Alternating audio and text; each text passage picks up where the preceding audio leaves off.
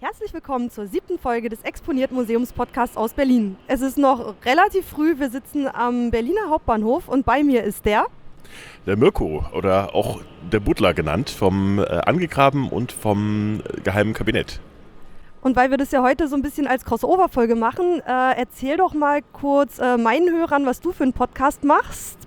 Ja, ich mache ähm, den einzigen, das heißt jetzt nicht mehr, mittlerweile gibt es ja doch einen, den äh, zweitzigsten sozusagen äh, archäologischen Podcast ähm, äh, mit archäologischen und historischen Themen und natürlich auch das geheime Kabinett, sozusagen den kleinen bösen Bruder vom angegraben Podcast mit den etwas skurrileren Geschichten aus der Geschichte. Und für die Hörer von Mirko, die mich vielleicht noch nicht kennen, ich bin die Ulrike und ich mache einen Museumspodcast, wo ich immer mit einem Gast zusammen durch eine Ausstellung gehe und die Gespräche vor Ort festhalte. Wo gehen wir denn heute hin? Wir gehen heute ins Museum, hoffe ich jedenfalls, ins Museum der Charité und werden uns ein paar gruselige Sachen angucken, so wie ich das schon gehört habe. Genau, das Medizinhistorische Museum der Charité. Ähm, ja, gruselig, interessant. Also es war, äh, es war ein Vorbesuch, der noch ein bisschen nachhalte, somit zumindest bis zum Abendessen. Ähm, noch sind wir am Hauptbahnhof. Wir gehen jetzt raus Richtung Europaplatz. Und von dort aus ist es, man sieht es im Vorbeifahren von der S-Bahn immer schon, dieses große bunte Banner, was an so einem roten Backsteinhaus hängt. Da ist das Medizinhistorische Museum. Und ich würde sagen, da laufen wir jetzt mal hin. Ja, marschieren wir los. Exponiert, der Museumspodcast aus Berlin.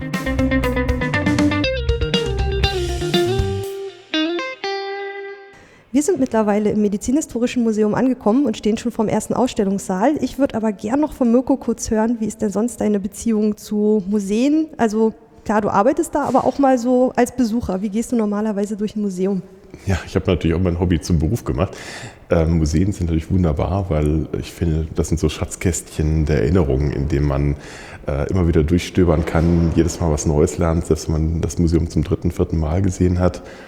Äh, insofern äh, habe ich natürlich eine sehr enge Beziehung zu einem Museum und äh, mache das auch, da ich, da ich stolzer Besitzer einer ICOMOS-Karte bin, mache ich das auch oft und regelmäßig, da ich da umsonst in die Museen reinkomme. Also ich zahle natürlich äh, Mitgliedsgebühr, aber man kann halt dann recht spontan einfach mal sagen, oh, da ist ein Museum, da gehe ich mal kurz rein oder ich will mal nur das Bild oder den Ausstellungsgegenstand mal sehen äh, kann mal kurz reinschneiden, brauche mir gar nicht die ganze Ausstellung anschauen, sondern kann mir so einen kleinen Teil nur vornehmen, wenn ich mal kurz Zeit habe. Und das ist natürlich was Wunderbares. Und ähm, so kann man sich natürlich auch ein Museum äh, ganz schnell mal ähm, zwischendurch mal erobern. Also mache ich das mit meiner Museumsbundkarte auch, dass ich dann einfach auch mal zwischendurch so diese diese Gewissheit mir nehme, so ich kann auch einfach wiederkommen, dann macht man sich auch nicht so diesen furchtbaren Stress. Also das ist ein ganz anderes Museumsbesuchen, als man das sonst macht. Irgendwie, wenn man irgendwo mal in einer anderen Stadt ist und sagt, ich muss das ganze Museum jetzt auf einmal durchprügeln und dann bist du eigentlich schon total müde. Mhm ah, nee, das ist eigentlich entspannt, wenn man sagen kann, ach, ja. heute eine Stunde, nächste Woche komme ich irgendwie nochmal oder so. Das, das ist auch toll, wenn man gerade so ein Ausland, äh, zum Beispiel England, in Museen geht, weil das sind so Riesenmuseen, zum Beispiel British Museum in London, das kann man ja auf einmal gar nicht erobern. Nicht? Und äh, da will man sich ja dann doch nur mal äh, vielleicht sich eine Abteilung anschauen, intensiver. Und das ist dann ganz toll, wenn dann freier Eintritt ist. Und das sollte man eigentlich in Deutschland öfters auch machen. Oh ja, das wäre super. Ja. Und das Medizinhistorische Museum hier in Berlin, kennst du das schon? Warst du da schon mal früher? Warum wolltest du hier hin?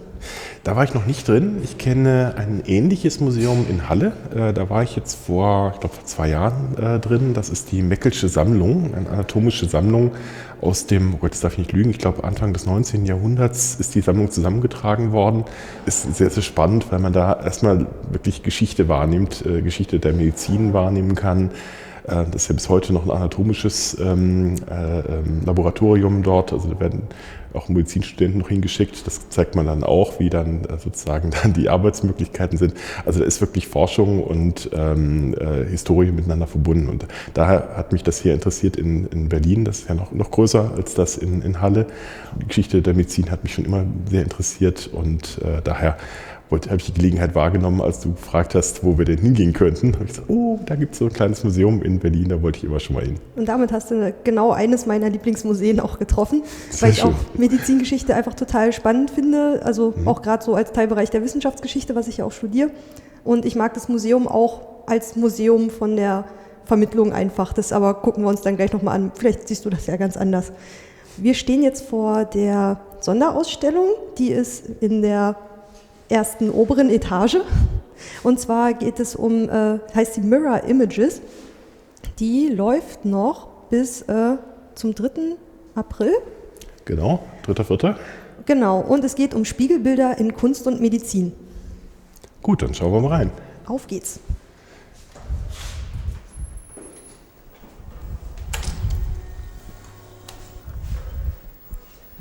Du kannst gerne mal deinen ersten Eindruck beschreiben So, von den Ausstellungsräumen. Wir stehen hier in einem für ein Museumsgebäude relativ niedrigen Gebäude. Man sieht, dass das Gebäude wahrscheinlich ursprünglich mal nicht als äh, Museumsgebäude geplant ist. Also vielleicht ist das hier Deckenhöhe von drei Metern. Ähm, äh, man sieht es auch ein bisschen Industriearchitektur ähm, vermutlich gewesen, mit so Säulen noch, die äh, mit einbezogen sind. Wir stehen jetzt in einem großen, weiß gestrichenen Raum, äh, in dem die Exponate relativ großzügig verteilt sind. Auf der einen Seite ähm, so gerahmte Fotos, dann eine Menge Bildschirme, sehr, sehr viele Bildschirme, wie ich gerade hinten sehe, ähm, äh, in dem es äh, offensichtlich äh, um Personen geht, beziehungsweise ähm, Porträts, wobei ganz links ja keine Personen sind, sondern Affen, Affen vor dem Spiegel. Ich nehme an, da geht es dann schon um diese Frage der Selbsterkenntnis im Spiegel. Genau. Dass das ja nur ähm, sozusagen die höheren Primaten schaffen. Beziehungsweise, ich glaube, es gibt es auch bei, bei, ähm, bei Walen. Ne? Delfine? Delfine und Wale können das auch. So dieses Das selber ist dieser, erkennen, ich, dass man das dieses- selber ist im Spiegel. Genau, genau. Da gibt es ja diesen, diesen, diesen Test. Ähm, man malt denen, ohne dass sie es merken, einen Punkt auf die Stirn. Ach, das habe ich auch schon mal Ich gesehen. glaube, das genau. ist das hier auch, ne? Oder, Also nee, ähm, angemalt haben sie sie nicht. Ach, haben sie nicht, nee, aber sie gucken quasi, interagieren mit dem Spiegel. Wie würdest du jetzt normalerweise hier durchgehen? Ich kann dir sagen, hier gibt es diese wunderschöne, blinkende, spiegelmäßig aufgemachte ähm, Beschreibung. Also Ja. die Texte, die Objekttexte verbergen sich in diesem kleinen Heftchen. Ah, da sollte man die mal mitnehmen, ne? Genau. Also Englisch und Deutsch die darf man dann wahrscheinlich auch mit nach Hause nehmen. Das ist schön. Das ist immer toll, wenn man das mit nach Hause nehmen darf, ne? Auf jeden Kann Fall. man, kann man immer noch mal also ich habe schon eins, deswegen Achso, lasse ich meins auf jeden Fall hier. Also ich, ich habe mich halt echt hingesetzt und ähm, erstmal gelesen. mir alles durchgelesen, weil ich Oh, irgendwie, ich ja. bin so ein Mensch, ich will wissen, was mich erwartet. Wie würdest du es machen? Würdest du erst die, es ist, sind, teilweise Kunstwerke, teilweise sind es auch Sachen aus der Wissenschaft. Würdest du Mhm. Ah, erst ja. die auf dich wirken lassen, dir selber Gedanken machen und dann nachlesen? Oder würdest du dich jetzt auch so wie ich erst hinsetzen und wissen, was will mir das sagen?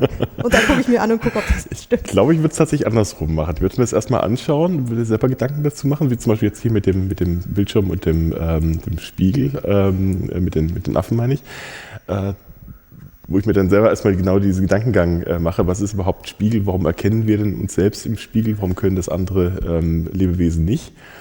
Und dann mich vielleicht dann tatsächlich auch mal intensiver mit den jeweiligen Beschreibungstexten oder hier gibt es ja auch noch dann quasi die Möglichkeit, da reinzuhören mit Kopfhörern. Das wird jetzt ein bisschen schwierig mit unseren eigenen Kopfhörern. Geht auch. Äh, aber äh, wahrscheinlich hört man da auch jetzt, ähm, weiß nicht, ob man dann die, die Forscher dazu hört oder die, ähm, die quasi nur die Geräusche, die Bei dem, dazugehören. äh, bei dem Affenfilm Ja. äh, sind es nur die Urwaldgeräusche, Ach so, also ja, eher gut. Mhm. Atmosphäre. Mhm.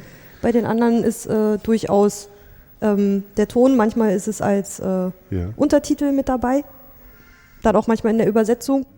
Aber bei dem ist es jetzt erstmal nur äh, Urwaldgeräusche. Und dann würde ich tatsächlich mal schauen, was dann der kleine Führer dazu sagt. Er sagt uns erstmal quasi generell, worum es bei der Ausstellung gehen soll. Ähm, dass es quasi Kunstwerke, wie du schon sagst, Kunstwerke, wissenschaftliche Experimente und Kuriositäten vorstellt und die in besonderen Verhältnissen zu Spiegeln, reflektierenden Oberflächen und so weiter steht und hinterfragt und erkundet ähm, äh, mit jeweils eigenen Mitteln, wie unser Körper im Raum ähm, sich selbst wahrnimmt, beziehungsweise unsere Grenzen unseres Körpers wahrgenommen werden. Spannendes Thema. Und gerade die Mischung aus äh, Kunst und Wissenschaft finde ich Mhm. Ja. dabei. Finde ich Äh, ein sehr guter, guter finde ich spannend. Ja. Wird zu, viel zu wenig gemacht. Jetzt steht hier ein, ein Fernsehgerät, eines der ersten wahrscheinlich. Ähm, lustigerweise auch schon mit so Rückprojektion. Also mit, eigentlich dass man- modern ist, ja. Genau, dass ein Spiegel, der einfach den, den sonst liegenden Bildschirm äh, dann äh, spiegelt. Insofern ist das Fernsehbild dann sozusagen auch gespiegelt, das ist eigentlich auch lustig. Alter Telefunkenapparat aus dem Jahre des Heils 1937. Ne, Heil, Heil dann vielleicht eher nicht. Aus dem Technikmuseum. Aus dem Technikmuseum, ja. Aber es ist lustig, weil es hier tatsächlich auch wiederum, wahrscheinlich deswegen haben sie es genommen, weil der Bildschirm äh, ist ja schon quasi ein projiziertes Bild, kein, kein Abbild, ein Abbild der Wirklichkeit, aber eben nicht die Wirklichkeit. Und dann nochmal mit dem Spiegel äh, nochmal gespiegelt sozusagen. Also quasi so ein doppelter. Und dass Spiegel. das Fernsehen ja auch so ein bisschen, oder dass es ineinander greift, dass das Fernsehen auch so ein Spiegel der Welt irgendwie sein genau, soll. Richtig. Also das ja, ja. passt hier auf jeden Fall schon irgendwie rein, obwohl ich es irgendwie so ein Ding nicht in, im Medizinhistorischen Museum äh, erwartet hätte, Nein, so eine Ausstellung. Das finde ich aber auch ganz nicht, gut. Ja. Ah ja. Mal da drüben, das finde ich auch interessant. Also da gibt's, hier gibt es dann wirklich auch so, so Input. Das eine hier ist so ein TED-Talk, ich glaube, über ja, da geht es in so Richtung äh, ja. Mhm. Spiegelneuronen und sowas. Also hier könntest du dich dann wirklich so nochmal mit Fakten zuspiegeln. TED Talks gibt es ja auch, das ist sehr schön auch als Podcast übrigens. Die kann man auch mit den meisten Podcatchern abrufen. Mit Video und dann? Ich meine, mit Video, haben, ja, ja, ja genau, so genau. Schöne, äh, ja, ja, das ist, das ist toll. Also, habe ich mir auch abonniert. Da kommen immer sehr, sehr schöne Talks dazu. Ähm, insofern auch sehr empfehlenswert an, an dieser Stelle. Ich warte ja immer auf die Zusammenfassung bei methodisch inkorrekt, wenn es sowas gibt. das ist auch wieder wahr. Das ist noch besser allerdings. Da versteht man es dann auch erstmal. Das ist richtig. Genau. Ah, das ist dieses berühmte Experiment, ne? Mit dem, die Hand, die quasi zur. Ähm, Platz? Ja, genau. Das muss, wollte ich immer schon mal ausprobieren, weil das ist, das ist, das ist toll. Also ich sitze jetzt vor quasi so einer Apparatur. Wir haben eine Plastikhand auf der einen Seite, auf der sich ähm, ja, so ein, ein ähm, Kreisel mit äh, vier Pinseln befindet. Und dann dazwischen ist so eine, eine, Wand. Und auf der anderen Seite soll ich meine eigene Hand hinlegen. Ungefähr auch so, dass ähm, die Pinsel dich an derselben Position Stelle noch treffen. Also einmal so äu am äußeren Rand vom, vom, vom Zeigefinger, Zeigefinger ne? so. und einmal so über dem ersten Knöchel. Und einmal über dem ersten Knöchel. Das müsste ungefähr so hin kommen, ja, oder? Ich glaube, am besten nimmst du die Hand unter den Tisch und stellst dir halt vor, dass das da ungefähr genau, deine das wäre. Ist deine, genau. Zum Beispiel, da halten Sie Arm und Hand so still wie möglich und dann äh, geht es gleich los und dann richten Sie Ihre Aufmerksamkeit ganz auf die Gummihand. Stellen Sie sich selbst die Frage, spüre ich, wie die Gummihand gestreichelt wird? Meine Hand ist zu weit unten. Nee, funktioniert bei mir noch nicht, aber ich glaube, ich bin auch an der falschen Stelle mit dem Pinsel. Hm. Ich glaube, es klappt bei mir noch nicht so richtig. Jetzt hört der Pinsel da drüben auch auf. Das ist ja, glaube ich, auch der Witz an der Sache. Achso, man soll weiterhin, sollst, weiterhin quasi denken, weiterhin spüren. Ja, ja. Okay, verstehe. Das hat jetzt irgendwie noch nicht funktioniert. Wir können ja noch mal, viel zu analytisch ran. Ich glaube auch, dass es. Äh, du musst auch mal die Magie auf dich wirken lassen. Vor allem, ich glaube, die Pinsel sind nicht mehr ganz synchron. Die sind nicht mehr an der Stelle, wo sie eigentlich äh, gleichzeitig pinseln sollten. Ah, okay, ich glaube, das hatte ich neulich auch. Die sind so ein bisschen versetzt. Ja, Immer wenn, genau, der, wenn der äußere Pinsel kommt äh, und äh, dann kriegt man den auf den Knöchel ab ja, oder so. Ja, genau, eben. Das funktioniert dann nicht mehr so richtig. Dann funktio funktioniert die Magie nicht mehr ganz. Nee, schade, aber ich glaube, so Prinzip, Prinzip äh, äh, könnte funktionieren, wenn man sich ein bisschen mehr darauf einlässt. Wir können es ja mal, hier drüben ist noch so ein Spiegel, ein Spiegelexperiment. Das fand ich dann eigentlich ganz spannend. So genau. legen Sie eine Hand in die Box, das ist diese, mhm. und eine neben die Box. Lehnen sich etwas zur Seite, dass Sie den Arm im Spiegel sehen. Ah ja. Mhm. Und dann muss das gleichzeitig bewegen, also wirklich parallel. Ja. Äh, und gleichzeitig, ach so, ja. Mhm.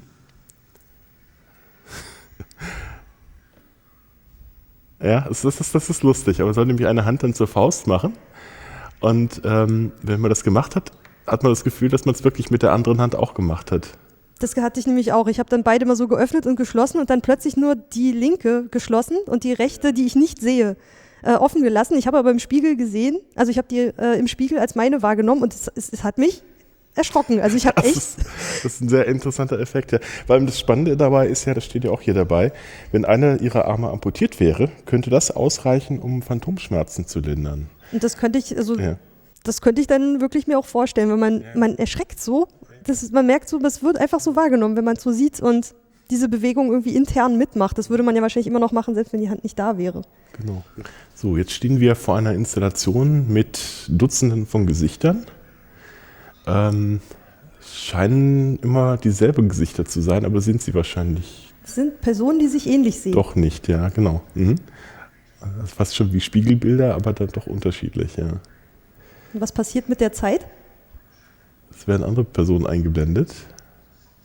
Wie gucken die zuerst? Alle etwas skeptisch, Und dann? fangen an zu lachen.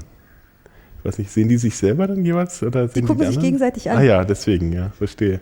Weil man irgendwann diesen Wiedererkennungseffekt wahrscheinlich hat, weil man sich selbst wahrscheinlich am, ja, Es geht wohl auch wieder um die Spiegelneuronen, die darum, äh, also gut, das kannte die Künstlerin wohl nicht, aber sie hatte das beobachtet, dass man halt irgendwann automatisch anfängt, äh, den anderen zu imitieren und wenn der eine anfängt zu grinsen, fängt der andere auch damit an. Und ich stand dann auch hier und ich habe irgendwann gemerkt, ich grinse selber wie total bescheuert, einfach weil ich gesehen habe, wie die die hier grinsen. Ja, ja. wie die einfach alle anfangen zu Mhm, grinsen. Man steht immer davor irgendwann so, weil man guckt einfach dabei zu, wenn man es kurz auf sich wirken lässt, wie sich da immer dieses Grinsen aufbaut und die sich irgendwann nicht mehr beherrschen können und dann irgendwie anfangen zu lachen. Das funktioniert auch schon bei Babys. Also wenn Babys sich im Spiegel sehen und sehen, dass, die, dass quasi der andere drüben äh, lacht, Hm? dann fangen sie selbst, also fangen natürlich auch an zu lachen, aber äh, sie, sie, können dann quasi nicht mehr aufhören zu lachen. Das ist eigentlich ganz, ganz schön. Das kann man mal beobachten bei kleinen Kindern. Auch sehr gemein, der muss den Spiegel Ja. auch irgendwann wegnehmen. Ja, ja, irgendwann werden sie dann auch miss, äh, griesgrämig, weil da irgendwie nichts Irgendwann ist es passiert. frustrierend. Genau. Dann liegen hier zwei Brillen. Das wird jetzt sicher spannend, das äh, mitsamt den, den Kopfhörern zu machen. Ich nehme mal dafür, glaube ich, die Man, man äh, tut die auch nur vorne drauf, Ach die so, haben ja, nichts gut. für die Ohren, also die Okay, kriegst du einfach drauf. passen noch über meine Brille. Das ist die sogenannte Umkehrbrille. Also man sieht quasi, äh, Also eigentlich solltest du jetzt die Welt ich auf dem meine Kopf ab. Brille funktioniert dazu nicht. Ah, man kann, die, man kann die Prismen auch drehen. Wenn Ach ich, so, wenn ich ja. hier mal die hier, die müsste richtig rum sein. Verstellt. Ach, deswegen, ja, das irgendwas ist ja Da verstellt. geht es irgendwie darum, dass man ja die Welt ähm, eigentlich auf dem Kopf wahrnimmt und das Gehirn das eigentlich nur umrechnet. oh Gott, ja. Und Hm? mit, dieser, mit dieser Brille siehst du alles auf den Kopf gestellt. Und Genau. angeblich hat der Typ, der die, äh, hat die mal irgendwie acht Tage lang, glaube ich, getragen und danach hat er alles normal wahrgenommen. Weil das, weil das Hirn dich irgendwann wieder umschaltet. Das, das ist faszinierend, ja. Weil eigentlich ist das ja schon, schon eine Rechnung des, des Gehirns, das einmal umzudrehen äh, und äh, die Wahrnehmung dann so richtig rum, wie wir sie wahrnehmen, äh, zu, zu, äh, umzu, umzurechnen.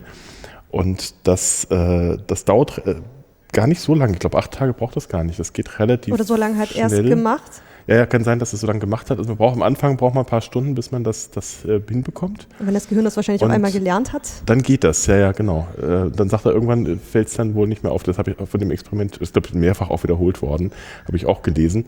Äh, und es geht relativ schnell auch wieder rück, rückgängig. Also sobald er die Brille abgezogen hat, ist es natürlich der Effekt trotzdem da. Dann hat man wiederum alles verkehrt rum. Aber es dauert dann äh, kürzer, das wieder auf den Originalzustand zurückzubekommen. Ich habe dir auf jeden Fall die Möglichkeit, mal durch so eine Umkehrbrille durchzugucken. Genau, genau. ich meine, die sind hier an spannend, dem, ja. an dem Ding festgemacht, an dem äh, Podest. Aber mit, dem, mit der Schnur kann man sich zumindest in der Ausstellung mal umgucken. Ja, genau. Also ist schon sehr faszinierend. Und man hat doch Koordinationsschwierigkeiten, wenn man dann damit rumlaufen würde. So, dann gehen wir weiter nach links Mhm. Wir in, gehen hier den, durch den Torbogen. in den zweiten Ausstellungsraum.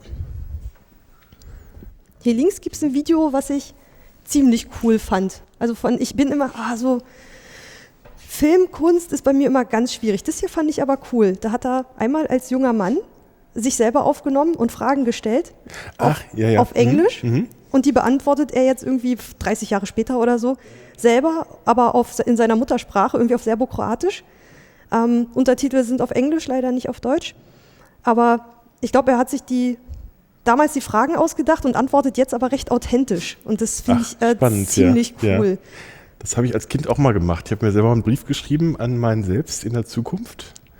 Und äh, äh, ja, das war so im Rahmen von so einer Gruppen, Gruppengeschichte. Also wir haben das mal mit der ganzen Gruppe gemacht. Und äh, eigentlich hat die Lehrerin gedacht, äh, sie hebt das jetzt vielleicht für ein, für ein halbes Jahr auf. Und ich habe gesagt, naja, heb mal auf, bis, bis ich 18 bin. Und hat mir tatsächlich zum 18. dann diesen Brief geschickt. ne? Ach, hat sie auch dran gedacht. Das, ist war dann fünf toll. Jahre später und das war natürlich auch sehr, sehr spannend, das dann noch zu lesen, was man sich dann selbst in der Zukunft geschrieben hat. Ich habe auch mal, im, glaube, auf YouTube, auf YouTube findest du auch ein Video von jemandem, der das ähm, äh, äh, auch nochmal gemacht hat. Ich glaube, es ist auf Englisch. Dann äh, sich von seinem, von seinem, ich glaube, irgendwie zwölfjährigen Selbst äh, im Alter von 30 interviewt, äh, interviewen hat lassen. Das ist auch sehr lustig. Kann man auch sehr empfehlen. Also es ist ein interessanter Effekt, weil man merkt, wie sehr man sich dann doch äh, verändert in der Zeit. Nicht? Also, genau, man spricht mit sich selber und sollte meinen, das hat ja auch irgendwie was, was Spiegelndes, aber man merkt trotzdem, es sind irgendwie ganz unterschiedliche Personen irgendwie bei rausgekommen. Fragst du auch so, so wie, empfindest du mich? Also in, in der Vergangenheit und sagst so, so, ja, du wirkst ein bisschen, als wärst du jetzt irgendwie nur darauf bedacht, dies und das gerade irgendwie rüberzubringen oder so und spricht auch so ein bisschen kritisch mit sich selber. Ja, ja, ja. Also ich habe mich damals in meinem Brief auch sehr kritisch mit mich in der Zukunft, äh, mir selbst in der Zukunft auseinandergesetzt. Das ist auch sehr lustig, wenn man das. Man vergisst es ja tatsächlich, was man da damals gemacht hat. Und also es ist ein sehr netter Effekt, kann man, glaube ich, auch mal mit seinen Kindern mal machen, wenn man welche hat. Ähm, äh, sowas ist, glaube ich, sehr schön, um auch den Kindern äh, mal zu zeigen, wie sehr man sich selbst selbst auch verändern kann. Na, die Chance hat man ja nur einmal beim Aufwachsen. Richtig. Okay, wo willst du als nächstes hin? Achso, äh, es gibt ja diese automatische Richtung ne, im Museum. Eigentlich, immer Eigentlich läuft man rechts rum, ne? Rechts rum? Ich dachte, ich dachte Rechtshänder laufen, tendieren ja. dazu, auch immer rechts rum zu laufen, wie im ich Supermarkt. Hatte immer, ich hatte immer gelernt, man müsste im, im Uhrzeigersinn äh, die Ausstellung an, äh, ausrichten. Aber ich dachte, das wäre dann gegen die natürliche Bewegung des ist Menschen. Eigentlich eine, äh, Laufen ist es tatsächlich andersrum. Ne? Also eigentlich mal, ich glaube, gedacht ist es mal rechts so rum. So sind doch auch Supermärkte aufgebaut. Du kommst mal rein in die Obstabteilung, läufst erstmal rechts lang und dann ja, ja, irgendwann ja, links. Da gibt es wahrscheinlich auch keine, wirklich keine Ich meine, hier gibt es jetzt keine festgelegte Reihenfolge, was ich auch mal ganz nett finde.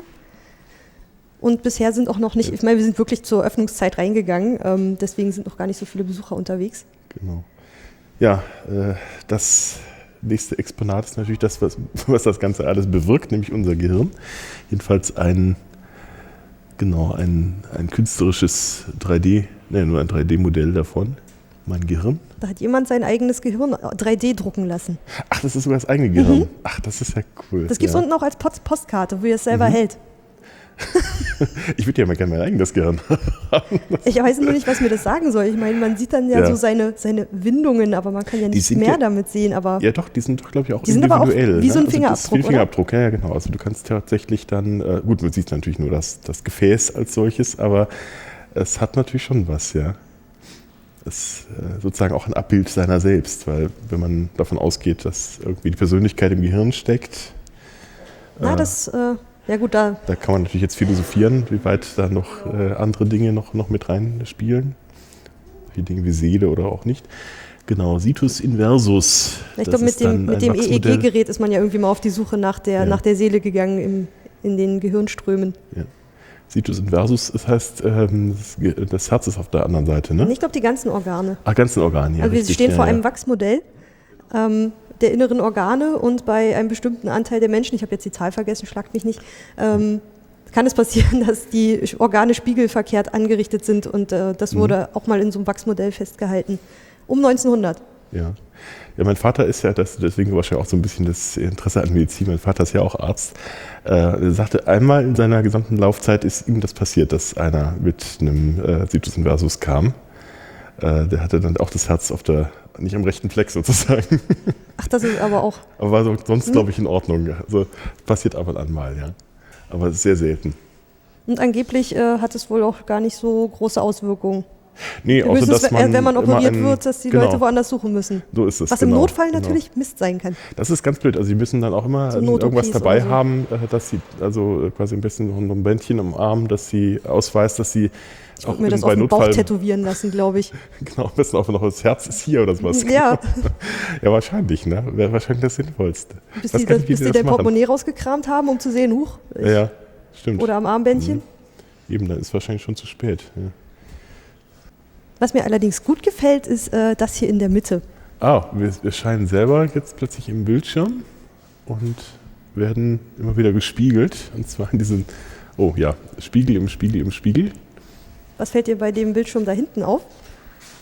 Der Bildschirm da hinten ist. Oh, das ist zeitverzögert.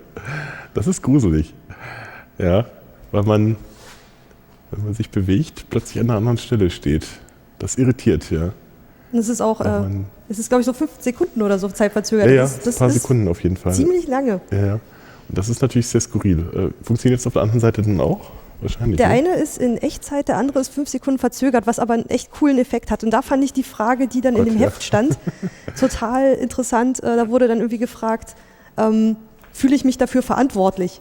Was ja. auf diesem zeitverzögerten Bildschirm äh, irgendwie passiert. Da musste ich irgendwie gleich an so Drohnenpiloten denken oder sowas. Ja, ja, die haben ja auch zum Teil ähm, so ein verzögertes ähm, Bild dann. Ne? Also das ist ja dann auch nicht unbedingt. Oder allein, Zeit dass man es über den Bildschirm sieht. Ja. Macht es was mit dir, dass du deine eigenen Handlungen, ich meine, wir sehen uns ja hier selber, ja. wie ein bisschen wie wenn man äh, in einen Supermarkt reingeht, wo man dir nicht traut, mhm. wo du dich dann selber so über so einen äh, Fernseher siehst.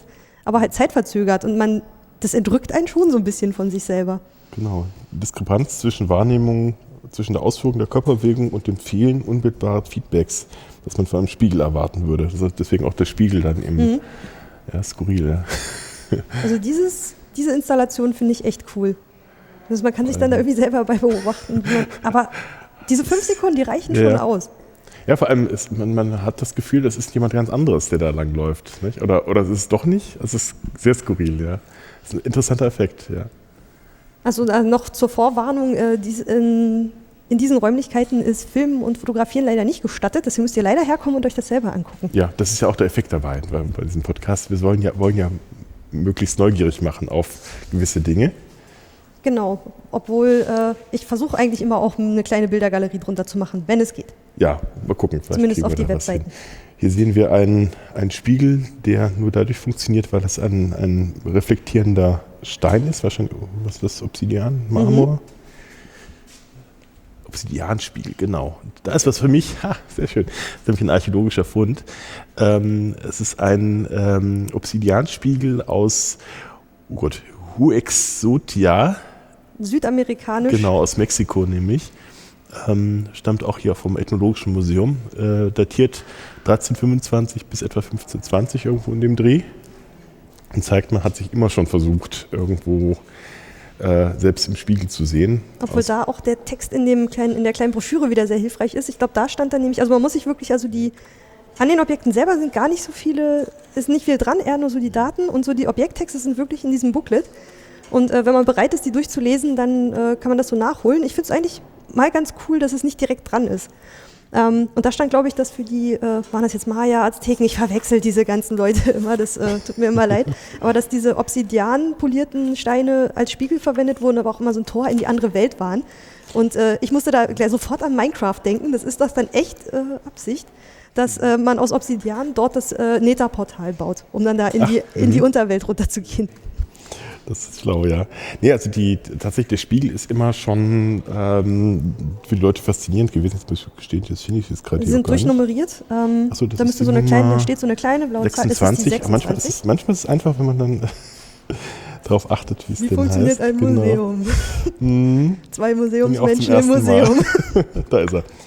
Genau, die sagten, ähm, sagen sie, genau, diese benutzen sie zur Weissagung zu kultischen Heil Heilungspraktiken da sie glaubten, dass diese dem Anwender erlauben, in andere Welten hineinzublicken, ohne in jene einzudringen. Das ist, wie gesagt, spannend, weil das tatsächlich auch in anderen Kulturen vorkommt. Also ich hatte zum Beispiel das hat doch selbst Michel Foucault mit seinen Heterotopien hat doch, glaube ich, auch den Spiegel so als was einen neuen Raum eröffnet, der dahinter ist und mit Verweis auf die jetzige Realität. Also ja das wurde ja bis in die Gegenwart wird sich damit immer noch beschäftigt. Spiegel Eben, sind genau, immer noch. Oder, ja, 16. Jahrhundert John Dee, der, der berühmte Hofmagier äh, am, am äh, Hof der Königin Elisabeth I. in England, der hat einen Obsidianspiegel gehabt. Stand es, äh, vor ein paar Wochen stand ich nämlich davor in einem Wo ich mal sagen muss, ich kann mich da drin gar nicht so super krass spiegeln. Nee, also man muss natürlich, äh, man ist heute natürlich gewohnt, dass man diesen schönen, diesen schönen äh, äh, klaren Spiegel hat. Also da, da sich drin jetzt auch äh, selber zu schminken oder sowas, das wird wahrscheinlich oder die Haare zu schneiden daran, wird ein bisschen schwierig werden. Kein Wunder, dass die mal die Augen so krass geschminkt hatten. Genau. nee, Konnten Sie sehen. Ähm, aber tatsächlich gibt es natürlich auch andere Möglichkeiten, wie eben auch Metall. Metallspiegel, genau, mit Silber und allem möglichen. Da kannst du natürlich schon einiges machen. Wasserpfützen kann man natürlich auch nehmen äh, und ähnliches. Aber, Aber das natürlich macht einen schönen dieses, Bogen, dass man merkt, dieses, so, ja. dass es jetzt um Spiegelneuronen geht und genau. Selbstwahrnehmung und Spiegel, aber dass mhm. so die Beschäftigung mit Spiegeln immer noch nicht abgeschlossen ist. Das ist immer noch so, nicht, es steckt immer noch voller Mysterien, dieser und, geheimnisvolle Raum ja, dahinter. Genau, ich meine, jeder zweite Horrorfilm spielt mit diesem, mit diesem, mit diesem, mit diesem Spiegel. oder Fernsehbildschirme auch. Oder, ja, oder wie Fernseher, bei, genau. Wie bei The Ring. Ja, genau, genau. Wo das Mädchen dann mhm. zum Schluss aus dem Fernseher gekrabbelt kommt, Tamara.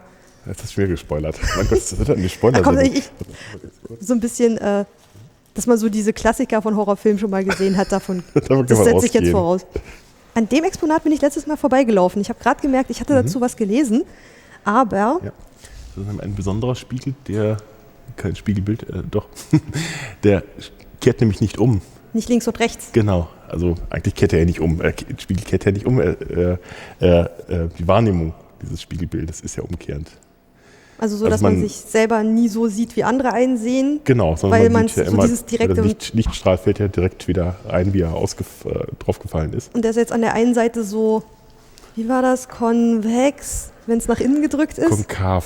Von, von, äh, äh, da hilft es einem, wenn man Latein hatte, Ka äh, Kavere aus, äh, äh, aushöhlen, schneiden. Oder man merkt sich, dass ein X in die Mitte schmaler wird. Und dann weißt du nämlich, konvex ist, Ja. in die Mitte wird es schmaler. Oder so, ja. Weil mein Latein ist zu schlecht.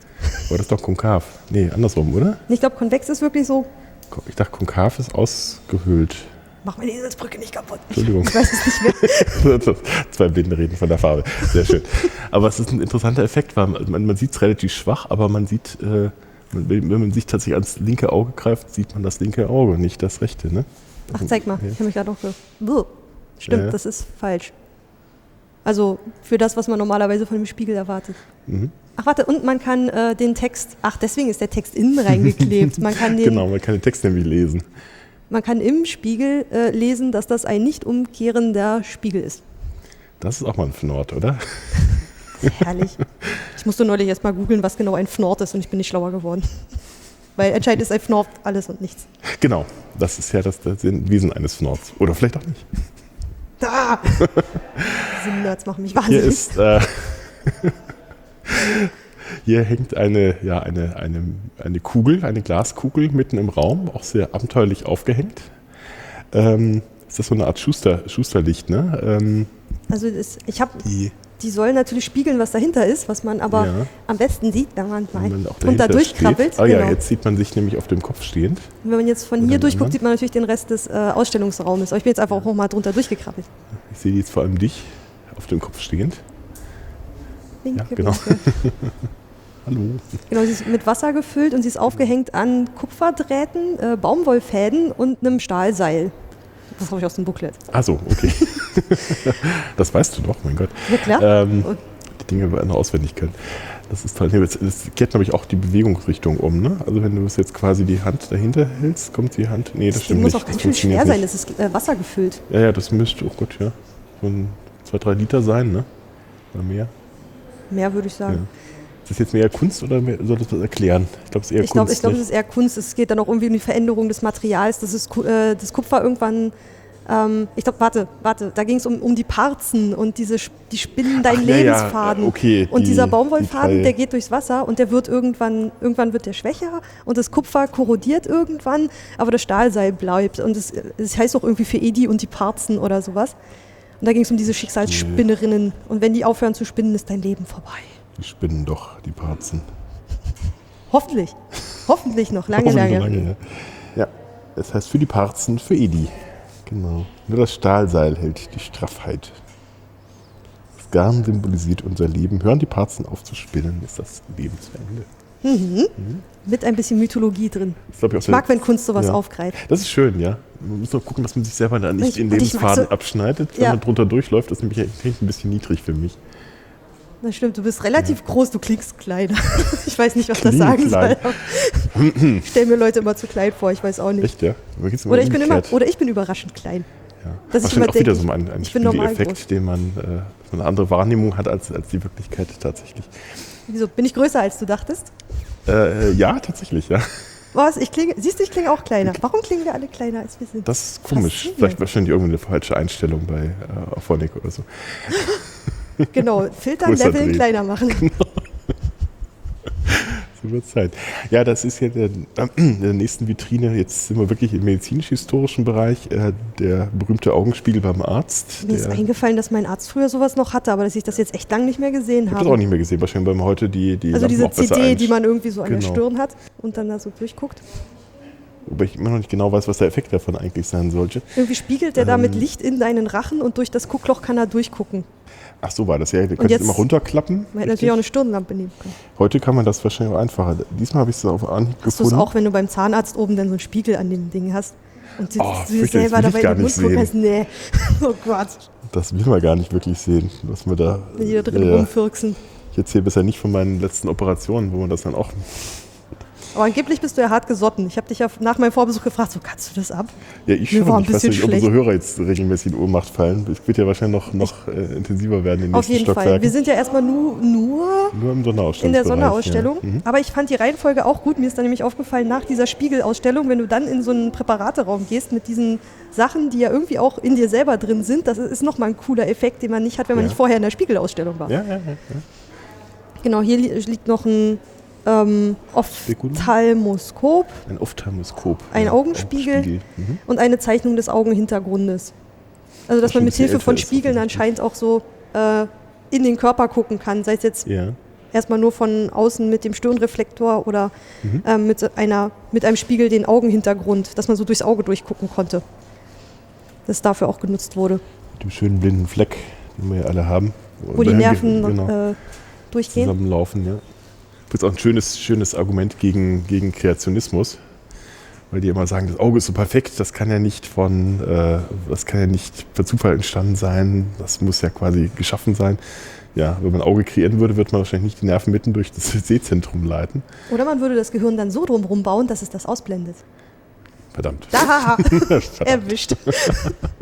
Naja, hättest du einfacher machen können. Das ist, äh, das ist ein bisschen durch die, von hinten Ich bin durch kein das Auge. Kreationist, aber ich kann, Kannst widerlegen. Ja. Mhm.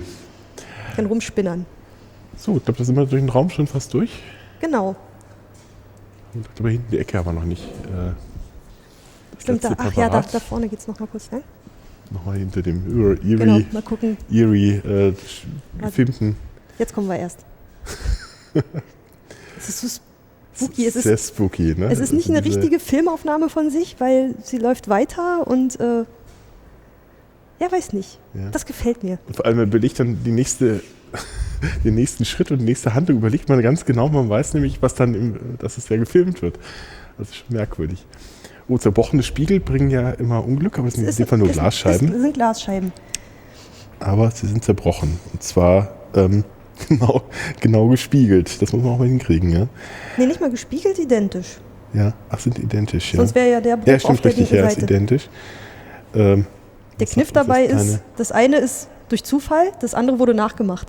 Ach, mhm. Und du sollst dir jetzt Gedanken darüber machen, ähm, welcher ist welcher. Ach Und was ist Original, ist was das- ist Fälschung, ja, sozusagen, ja. Und wohl auch, bei was ist die größere, was ist, ja, was ist die Kunst, Ja. äh, es so zu machen oder es äh, nachzumachen, was ja irgendwie viel Ja. mehr Können erfordert Ja, oder sowas. Aber es wird auch nicht, ich habe nicht, es wird nicht aufgelöst, was was ist, das macht mich wahnsinnig. das ist gemein, ja. Aber ich, Ich meine, man sieht die Bruchkanten, es, das hier sieht ein bisschen zerknüttelter aus und irgendwie bei dem einen da oben fehlt auch ein bisschen mehr als bei dem. Also, das sagt natürlich nicht, nichts, ne? Also und ich weiß, auch ist, nicht, äh, ich weiß aber auch nicht, wie man so Stein, äh, Quatsch, wie man Glas schneidet. Gibt es da so, ein, so eine Kneifzange oder gibt es da wirklich so eine Säge, mit der man da so durchgehen kann? äh, Weil dann würde ich sagen, das Bewegungsprofil da sieht aus, als wäre man da mit so einem Drill irgendwie so Ja, ja, also man kann, man kann das, glaube ich, mit verschiedenen Methoden machen.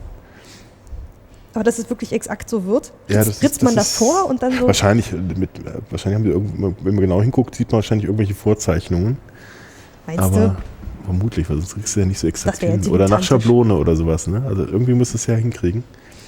Aber es, man kriegt es nicht raus. Das ist echt fies. das ist gemein. Also so hier sieht's halt, hier sind die Bruchkanten Ja, halt sehr gerade und hier sind sie halt so So bisschen gruselig. Aber geschwungener. das ist die Frage, ob, ob man das. Ich zerbreche nicht so oft Glas, dass ich mir jetzt wirklich ein Urteil darüber erlauben könnte, was von den beiden jetzt natürlich Gebrochenes ist. Ich glaube, das Gebrochene ist eher gerade. Weil, äh, weil der, der, der, der Schlag ist ja natürlich wahrscheinlich etwas Dann das das gleichmäßiger. Wahrscheinlich ist das das recht das Gebrochene. Aber wir sagen euch nicht welches. Natürlich nicht. Verdammt, ihr müsst es aber rauskriegen.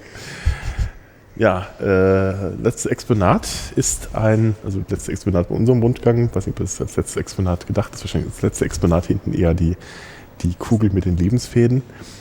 Äh, würde Ich behaupte, es gibt keine Reihenfolge. Oder so. Das wirkt alles für sich. Ist alles gespiegelt hier drin wahrscheinlich. Selbst der Ausgang ist eigentlich der Eingang. Nee, Spiegelkabinett haben wir zum Glück nicht. Da wäre ich der erste Kandidat, der da reinrennt. Ja, das ist, das ist auch toll, sowas, ja. Aber es ist eine sehr spannende Ausstellung, auf jeden Fall. Sehr lustig. Ich finde auch schön hier, dass der Eingangstext äh, Ist auch auf dem Spiegel eingebracht, ja. hm, ein Stimmt. klein bisschen verzerrt. Auf Deutsch und Englisch. Ja. Ich hatte in der ganzen Ausstellung das Bedürfnis, Spiegel-Selfies zu machen, aber ich darf leider nicht. Das ist gemein, ne? Eh. Aber das Problem ist natürlich, weil das hier eine, das ist glaube ich eine Sonderausstellung, die auch ähm, nicht vom Haus selbst ist, sondern Oh, jetzt habe ich gar nicht nachgeguckt, wo die herkommen. Es ist auf jeden Fall eine Ähm, Zusammenarbeit mit jemandem und ich glaube, es gibt noch ein Kunstwerk Schering-Stiftung. in der Schering-Stiftung, ähm, was aber Ja. ausgelagert ist. Äh, Ach so, verstehe. Mhm. ist angeblich fußläufig zu erreichen. Ich war beim letzten Mal nur so müde, dass ich äh, nicht mehr weitergegangen bin. Ja. Weil ich muss sagen, es gibt in diesem Museum unglaublich viel zu sehen. Besonders wenn man dann auch äh, bei allem stehen bleibt und sich Gedanken macht. Wie ja manche Leute, so wie ich, äh, gerne durchs Museum gehen. ja, Ähm, dann ist man danach schon ganz schön durch. das glaube ich. Ja. Wir haben erst erstmal einen Stock geschafft von insgesamt Dreien. dreien. Ja. Jetzt haben wir, So, wir wir sind die jetzt Treppe hinauf. in der klassischen Dauerausstellung. Oh ja, fängt schon gut an. Stehen wieder sozusagen genau einen Stock höher von dem Ausstellungssaal, in dem wir waren. Noch kurz so für die, als, als Service-Ding, was ich schön finde, hier gibt es so einen Ständer mit so kleinen Hockern, wo man sich Ja. einen wegnehmen kann, wenn man nicht so lange stehen kann. Die sind toll, weil die so eine, ähm, die kann, einerseits kann man die auch als, äh, für ältere Leute auch als Stütze verwenden Mhm, okay. und man kann die halt äh, zusammenklappen und überall halt äh, das Ding aufbauen. Ja, wir stehen ähm, sozusagen forschungsgeschichtlich auch ganz am Anfang der Medizingeschichte. Ein Ähm, bisschen museumsgeschichtlich, oder? ja, das ist toll. Deswegen, wir stehen gleich, äh, das ist das Guck mal auch gleich wieder. Ja, Ist das nicht schön? das Krokodil. Das äh, habe ich neulich auch erstmal gelernt. Ich war auch in Heidelberg, ähm, da gibt es das Deutsche Apothekenmuseum. Ja, das war Und, doch das äh, Zeichen der Apotheker. Das ist das Zeichen der Apotheker. Also wir müssen uns sehen, was, was wir da sehen. Äh, über uns schwebt da ein Krokodil, ein ausgestopftes. Und Kugelfisch. Und ein Kugelfisch, genau. Und diese Dinge hingen natürlich gerne in, in Apotheken, äh, um auch ähm, äh, potenzielle Kunden anzulocken. Weil das sah man immer von außen. Ähm, man hat das quasi sozusagen im Schaufenster hängen gehabt.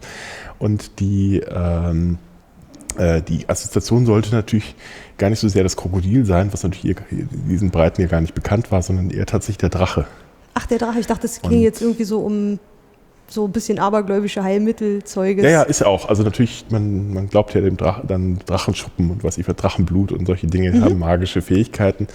Und daher äh, immer die Idee, dass diese, diese exotischen Tiere irgendeine besondere Heilwirkung haben. Daher war das natürlich immer ein, ein beliebtes äh, Werbeschild sozusagen. Und auch so was so mit dem, Gemälden so von verschiedenen äh, an Apotheker eine Zunft, jetzt will ich gerade Berufsstände, dann äh, wenn man oben, weiß nicht, wo man so durch so ein Fenster reinguckt und es ist so ein Berufsstand dargestellt und oben ist ein äh, Krokodil hängt an der Decke, da weiß man, ah, das soll der Apotheker, Apotheker, sein. Das genau. ist ziemlich cool. Klassisch. Und aber auch so dieses, wie man früher Museum gemacht hat, Genau, das ist dieses Kunst- und Kuriositätenkabinett. Im Genau, Prinzip ja auch, wo mein, der Name meines, meines Podcasts ein bisschen herkommt, das geheime Genau. Kabinett. äh, da hattest du mich bei der Nullnummer schon. Perfekt. Das einfach mit der Namenserklärung schon, Abo. Super.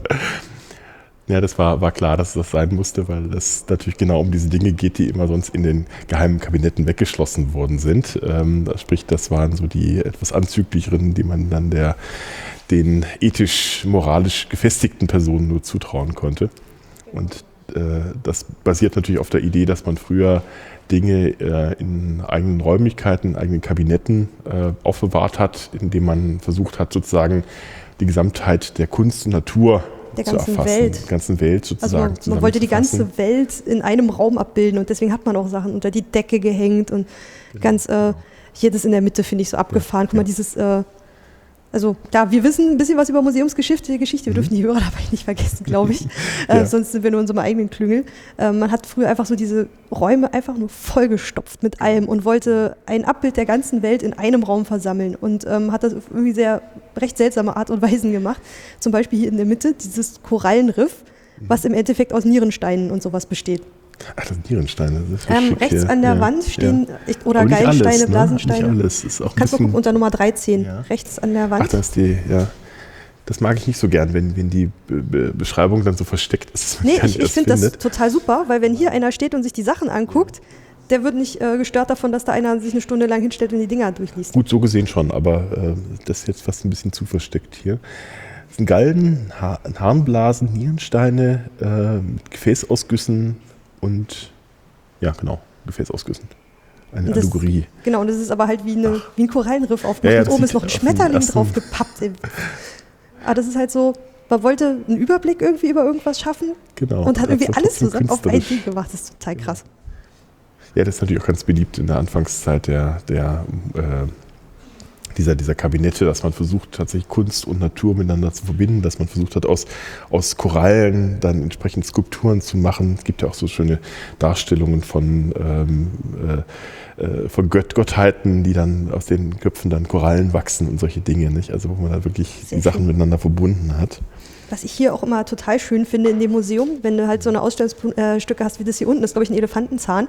Du hast immer noch die alten Inventarschilder drauf. Ja, genau. Und zwar auch so, dass du sie lesen kannst. Ja. Äh, für Leute mit Museumshintergrund äh, ist das, ist, ich, ich finde das immer ja, ganz genau, großartig. Ja. ja auch bei den, bei den Hauern.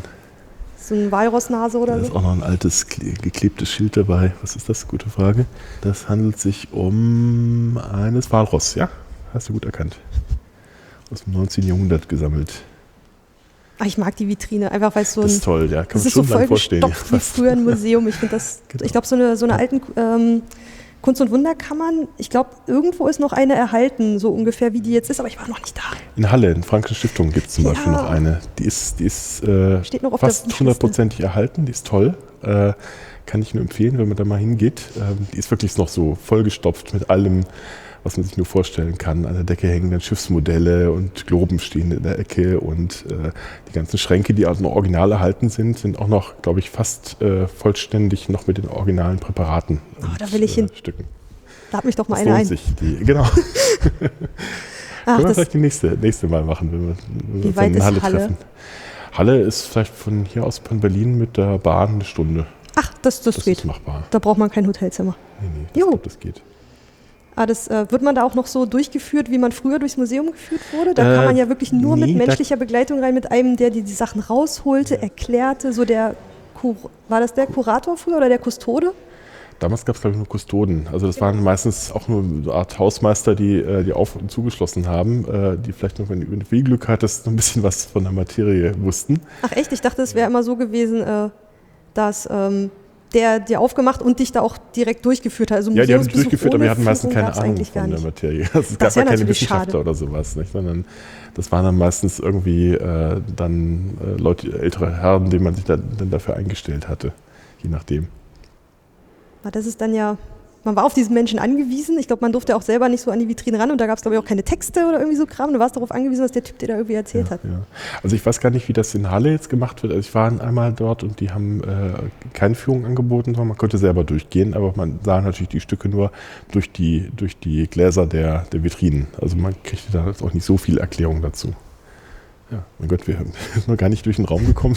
Schon gleich am ersten. Das ist ja leider ein Stück Museumsgeschichte. Fest, festgefressen. Es geht ja gerade so weiter, sehr schön. Ähm, es geht nämlich gleich mit der Anmutung eines, äh, eines anatomischen Hörsaals äh, daher. Na, hier in diesem Museum ist auch viel der Geschichte des eigenen Museums drin. Hier die Sammlung besteht wohl im Kern oder ähm, wurde gebaut von Rudolf Virchow. Ja. Ähm, das war es bis 1902, hat er irgendwie gelebt. Warte, ich habe vorhin geguckt, 18. 21? Mist, steht im Flyer. Also ähm, bis 1902. Und er hat so diese Grundlage gelegt für diesen, ähm, nee, nicht im Sonderausstellungsbooklet, sondern in dem vom, vom Museum ganz allgemein. Das ähm, habe ich jetzt nicht dabei.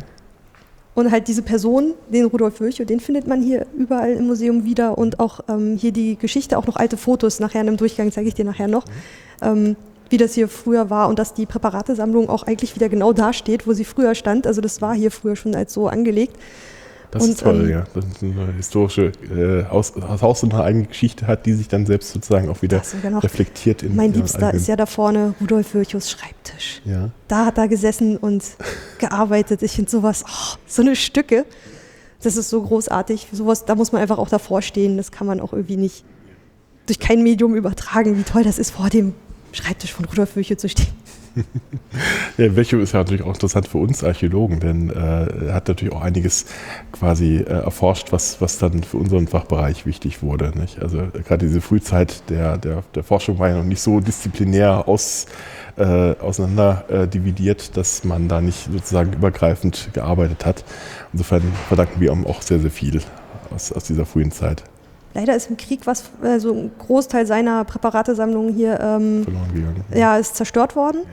Aber danach hat man sich dann wieder ähm, versucht, sie anhand von dem, was man wusste, wieder aufzubauen. Also und das, das findet sich hier auch alles wieder. Hier rechts findet, gibt es einen Zeitstrahl ähm, über die, also hier und im Stockwerk drüber, über die Geschichte der Charité in, zu verschiedenen Zeiten, auch über ähm, Vorgeschichte, äh, die Menschen, die hier waren, also die Angestellten sowie die Patienten, über äh, die Zeit im Krieg und alles. Ähm, also es geht, zieht sich auch durch. Medizingeschichte, Museumsgeschichte, Rudolf Virchow. Mhm. Es ist ein es gibt hier verdammt viel zu sehen. Ich, ich bin auch so ein Fan von Zeitstrahlen. Ich finde sowas immer sehr schön. Also wenn man dann einen kleinen ja. Überblick hat, vor allem so wie hier, dass man also versucht, auch so kleine Präparate mal zwischendurch in den Zeitstrahl selber reinzusetzen. Äh, hier sehen wir dann auch so Siegel und äh, äh, ähm, jetzt auch mal irgendwelches äh, äh, Geschirr aus der Zeit der Na guck mal, Charité 1710. Das steht sogar noch drauf auf dem Teller. Und auf den Löffeln. Charité. Und auf den Löffeln, oh ja, tatsächlich, damit die wahrscheinlich nicht mitgenommen werden. Das ist auch anscheinend eine sehr alte, alte Geschichte. Ich, ähm, mhm. ich habe ähm, mal eine Zeit lang in Freiburg gearbeitet und da gibt es das Augustinerkloster, das dann auch ähm, äh, zum Teil eben auch für äh, als, als Hospital genutzt worden ist. Und selbst da haben die schon im Mittelalter auf, auf die Holzteller ähm, den Zeichen A eingraviert für Augustiner. Also von, von Holz man ja noch wieder runtergestitzt. Äh, Aber es ist ja krass, ja, hier die Vorgeschichte. Der Zeitstrahl beginnt 1710 und Gründung der Charité 1727. Also es ist echt schon. Ähm, was sagen Sie hier denn? auch Berliner Anatomietheater, also ja. wie das hier alles angefangen hat. Ich finde auch ganz großartig, dass Sie diese Bilder auch auf die ähm, auf die, auf die äh, Verschattungen sozusagen. Genau. Ja, ja. Mhm. Man muss ja das böse UV-Licht ein bisschen aussperren. Ja, Und das, das kann man, das kann man in hässlich machen oder in schön so wie hier. Genau. Mhm. Meistens so. passiert es in hässlich. Genau.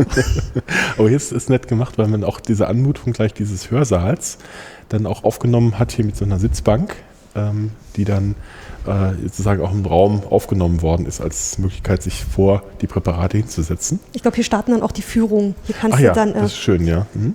Kann man auch so zweireich gleich sitzen. Genau, hier kann man sich dann kurz äh, mal niederlassen.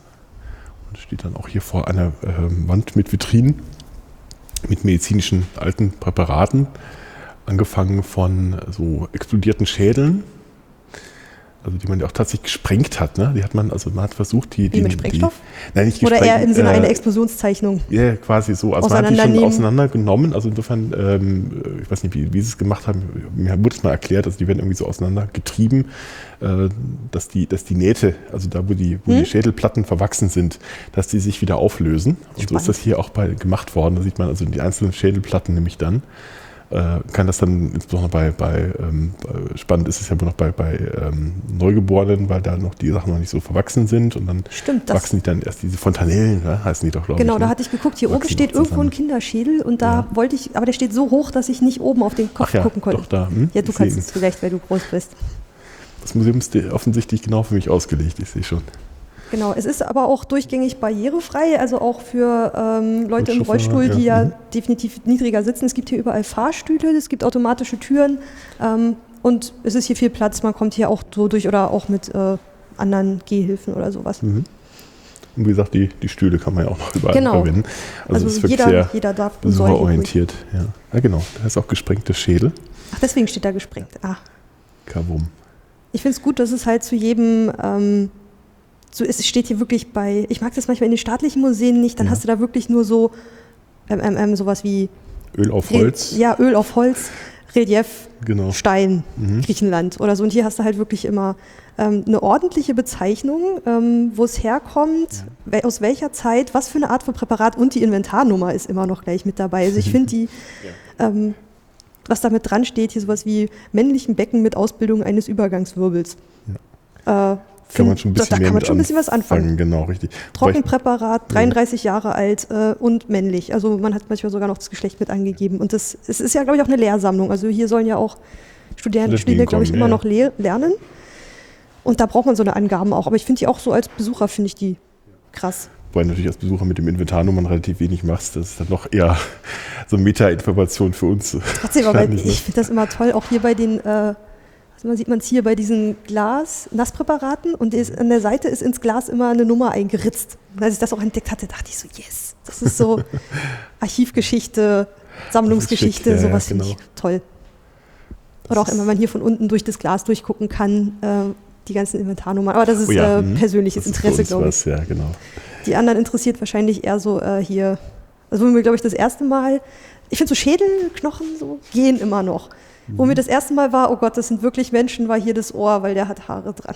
Da ist noch ein Teil von der Frisur, da war mir das erste Mal ein bisschen schlecht und dann äh, hier die präparierte Mhm. Hand, wo noch die Fingerkuppen dran sind und wenn du genau hinguckst, kannst du noch so die Fingerabdrücke sehen. Also da fing es dann so an, Mhm. Da wo ich so dachte, so, dann ein bisschen okay, anders, aber dann darfst du wirklich nicht nach Halle in die Mecklische Sammlung. Die ist nämlich wirklich, die ist sehr, sehr krass. Also da geht es ja auch dann um ähm, Verwachsungen. Also die, Meckelten, die Meckel, äh, Meckelsche Familie hat insbesondere gesammelt ähm, äh, sozusagen Missbildungen äh, das sind bei Menschen und ist Tieren. hier auch noch, Und- aber nicht Tiere. Ja, aber wir sehen es ja auch schon bei den Schädeln hier, dass da auch so Missbildungen. Das hat die Mediziner natürlich damals besonders interessiert, weil man eben glaubte, anhand der Missbildungen kann man natürlich dann auch sozusagen äh, die, ist ja auch ähm, forschungsgeschichtlich gesehen, kann man natürlich auch die Entstehung von äh, sozusagen dem natürlichen Prozess äh, nachvollziehen. Aber ich glaube, das hat irgendwann umgeschwenkt. Ich glaube, anfangs wollte man einfach, wie ist der Mensch aufgebaut, wie ist der normale Genau, Mensch genau. aufgebaut, der gesunde. Und dann hat man ja angefangen, ja, wenn man wissen will, wie Krankheiten entstehen, wo die herkommen, dann ist man irgendwie tiefer gegangen und hat dann angefangen, ist krankhaft, pathologisch, ich will jetzt die Wörter nicht durcheinander bringen, also kranke Körperteile zu präparieren, aufzuheben, um dann zu zeigen, wie Krankheiten aussehen, Genau. von Mhm. außen und von innen. So ist es, ja. Mhm. Also da war dann irgendwann so ein Umschwenk. Daher haben wir auch durchaus hier solche Dinge wie Knochenschwund, Knochengewächse, Syphilis, Verwachsungen, langer Schädel eines Kindes und ähnliche Dinge. Das ist, glaube ich, eher schon ein bisschen härter für Leute, die, die solche Geschichten nicht so mögen. Das kann schon Ich glaube, sein. Holgi würde zum Beispiel nicht reingehen, oder? Holgi hat doch immer so ein, äh, äh, bricht in seinem Podcast immer, dass er immer sofort äh, an seine eigenen Erkrankungen denken müsste Hm, okay. oder Möglichkeiten, krank zu werden. Ich finde so diese Präparationsarten, also hier, dass das so mit Metall ausgegossen wurde, um äh, Sachen sichtbar zu machen. Mhm. Was war das? hier? Nummer 9. Lungengewebe mit, äh, Lungengewebe mit Quecksilberinjektion der Arterien und Venen. Das war ja noch vor Gunther von Hagen mit, mit seinen seinem- Plastinationen. Man musste natürlich irgendwie dann auch diese eher vergänglichen Teile des Körpers wieder haltbar machen. Das ging dann vor allem mit Metallen oder eben. Und für Studenten äh, natürlich auch anschaulich. Genau. Ich glaube, man muss ja auch erstmal ein Auge dafür entwickeln, wonach man So sucht. es, Und wenn ja. du es nicht siehst oder nicht sicher bist, dann lernst du natürlich auch schwer, äh, Ja, schlechter. ja. Deswegen gehört es ja bis heute noch zum Medizinstudium, dass du dir Leichen anschaust, weil sonst, ähm, wenn du das nicht, nicht einmal gesehen hast, also quasi wo du nichts mehr falsch machen kannst, äh, dann äh, weißt du nicht, wie es beim Lebenden funktioniert. Kannst du nicht aus der Uni schicken und sagen, so jetzt hier, Skalpell, mach mal. War echt spannend, diese. Ja, man kann sich Kann hier, doch das sind so äh, Hiebverletzungen da oben, die dann aber auch schon wieder, wo man sieht, dass die äh, angefangen sind. haben zu verheilen. Sowas kennst du als Archäologe ja das kenne wahrscheinlich ich dann natürlich auch. häufiger, ja klar, das heißt häufiger, so, viel, so oft habe ich das natürlich auch nicht in der Hand gehabt, aber ich kenne das natürlich aus den, aus den Büchern, äh, gerade natürlich in den Zeiten, in denen kriegerische Verletzungen äh, häufiger der Fall sind. Das hier ist hübsch. Die Gallensteine. Oh die ja, sind so hübsch mhm. aufbereitet. Mhm. Ähm, hier gab es mal eine ganze Ausstellung über Steine, die aus dem Körper kommen. Das war mal eine Sonderausstellung. Das hat hier jetzt ein bisschen so einen Platz gefunden. Und hier ist auch dieses hübsch, ja. Museum Anatomicum als Buch von Johann Gottlieb Walter und Friedrich August Walter, die echt, die haben tolle Zeichnungen gemacht. Das ist auch das Buch, was da vorne drin steht. Ja. Plus, Ach ja, ja, genau. Mhm. äh, sie haben sogar ein Ja. paar der Präparate, die in dem Buch abgebildet sind. Das, Ach, das ich, ist toll. Das finde ich total ja, das, ist, das ist spannend. Ich meine, das ist natürlich modern aufgemacht, also ist, aber es, teilweise sieht es ein bisschen nach Faximile aus oder so. Oder sie haben es halt Ich glaube, gut das gemacht. Fax- ist das eine Faximile? Ich meine, das hier, das Ja. hier, diese Abbildung natürlich das nicht, sieht aber, modern aus, ja, das stimmt. Ja. aber halt so auch auf Latein, wie sie es halt damals beschrieben haben, also Deutsch und Latein. Masse so, so fest und ebenso stark färbend wie recht sehr gute, feine weiße Kreide. Und jetzt nochmal auf Latein. Äh, Jetzt musst du durch. wo, sind wir denn da? Ähm, Massa, das ist aber was anderes hier. Das ist Kre, äh, Stimmt, Kretacia. das ist viel kürzer. Ist das ob das? Äh, Nee, glaub nicht. Hier zum Beispiel die Zahlen Doch, Nummer tauchen nicht auf. 49. Das ist, ja, das, Ex aber es stimmt, der Ex Viro Sexaginta Quinque Anorum, also ein Mann von äh, 65 Jahren, ja. Passt ja. Ja, stimmt. Aha, sie haben die Zahlen nicht äh, als arabische Zahlen hingeschrieben, sondern Mhm. Nein, als. ja Äh, Lateinisch. es ist zu lang her. Oh, Es wurmt mich, dass ich kein Latein mehr kann. Hier, guck, der hier liegt da zum Beispiel in der Vitrine. Da links vor Ach ja, stimmt, ja, ja richtig. Ja. Und der ist halt auch aus diesem Buch, ähm, also die Texte, wie es dazu kam, dass diese, ach, das waren Vater und Sohn, die haben wir fürs anatomische Theater äh, seziert und aufgezeichnet und inventarisiert. Das findet sich alles an verschiedenen Texten, die zwischen den Fenstern angebracht sind. Mhm. Viel zu lesen auf jeden Fall. Durchaus. Also man kann hier, glaube ich, sehr lange Zeit verbringen. Oh wenn ja. sich dafür interessiert. Ja, wir stehen auch im Seziersaal der Pathologen. Deswegen äh, passt das ja genau hierher. Sagt uns jedenfalls der Raumtext. Hier geht es dann auch so wirklich um die Medizingeschichte. Hier geht es um, wann wurde Narkose ähm, oder wie wurde narkotisiert auf verschiedene Weisen durch die Zeit, wann Hy- Hygiene, Chirurgie und innere Medizin, ähm, wie das sich mit der Zeit entwickelt hat. Das findet man hier in verschiedensten Texten und äh, immer viele, viele Objekte. Mhm. Ach, ich finde ich schön. Also es, man muss sich erstmal auch mal klar werden, dass ja, dass wir äh, der Großteil der Menschheit, äh, Menschheitsgeschichte ohne Narkose ausgekommen ist. Nicht? Das heißt, äh, es gab keine Möglichkeit oder kaum Möglichkeiten, Schmerzen zu lindern, sei dann Mhm. durch Alkohol oder äh, ähnliches, Opiate. Aber es gab äh, einfach keine Möglichkeit, äh, äh, Leute vor Narkosen äh, erstmal äh, zu sedieren. Nicht? Und Na, nicht nur davor, während die Abheilzeit. ja, oder solche Dinge. Du, Nicht? Nicht, du musstest ja nicht nur erstmal die Operation durchstehen, du musstest ja auch noch die Abheilungsphase, wo du wahrscheinlich dann noch eine Infektion bekommen hast, weil die Säge wahrscheinlich äh, schon eine Weile nicht mehr. nicht worden wurde. Das ist echt, dass man, dass wir heute diese Errungenschaften hatten, das verdanken wir sozusagen vielen, vielen, vielen Tausenden von Menschen, denen man das sozusagen live ausprobiert hat, nicht? bis man Mhm. überhaupt zu unserem Stand heute gekommen ist. Insofern muss man sich, glaube ich, immer wieder vor Augen führen. Jetzt gerade erst neulich nochmal einen schönen Bericht über Trepanation gelesen. Ähm, Es ist ja, dass man äh, die Schädel von Menschen, die noch lebten, geöffnet hat Ach, das war äh, das. schon in der Steinzeit, also dass man quasi so kreisrunde Löcher reingeschnitten hat oder manchmal auch quadratisch oder rechteckige Löcher, um äh, vielleicht irgendwelche bösen Geister raus oder gute Geister reinzulassen. Oh, Und das ohne Narkose. wir machen immer den Kopf auf, da muss ein guter Geist rein. Oh, Genau. oh nein, wie furchtbar. Und das haben die ganz oft überlebt. Das ist echt erstaunlich. Also trotz äh, mangelnder hygienischer ähm, Voraussetzungen, trotz dieser unglaublichen Schmerzen, die das bereitet haben muss. Also es, ja, zum Teil sogar mehrfach. Also, ja. Und das ist auch sehr gruselige Wand. Das sind jetzt äh, Wachsabgüsse von äh, Leuten mit irgendwelchen Problemen mit den Augen jeweils. ich glaube, abgegossen, Oder das ich glaube, das sind so? Moulagen. Ähm, ich glaube, die sind extra hergestellt worden. Auch zum, zur Lehre von Studierenden, um zu sehen, wie verschiedene. Hier geht es, glaube ich, so um Augenkrankheiten Genau. Geht. Also sehr gruselige Augen gucken einen da an mit allen möglichen ähm, äh, Verwachsungen von Entzündungen aller Art. Hier hat sogar noch, eine, hält noch jemand das, das Auge offen. Da ist noch ein Finger noch äh, mit dargestellt. Oder sind das doch irgendwie. Also, die können nach der Natur wahrscheinlich schon geformt sein. Ich meine, es sind ja verschiedenste Altersstufen, also es sind halt auch wirklich Gesichter. Ja, das sind wahrscheinlich konkre- konkrete Patienten. Ich weiß gar nicht, wie man die, so eine Wachsmoulagen herstellt. äh, Wahrscheinlich tatsächlich hm, abgegossen, so wie es jetzt quasi da aussieht. Ne? die haben die Augen offen. Ja, ja. Na gut, das Aber kann ja lieber- nachträglich. Ich meine, du hast ja nicht immer. Von wann sind die? Um 1900. Äh, hattest wahrscheinlich nicht, sonst nicht das Lehrmaterial. Was wolltest du sonst nehmen, Eben. um daran zu lernen? Irgendwie so Fotografie oder so Kram? Äh, um daran zu lernen? Wie wolltest du das machen?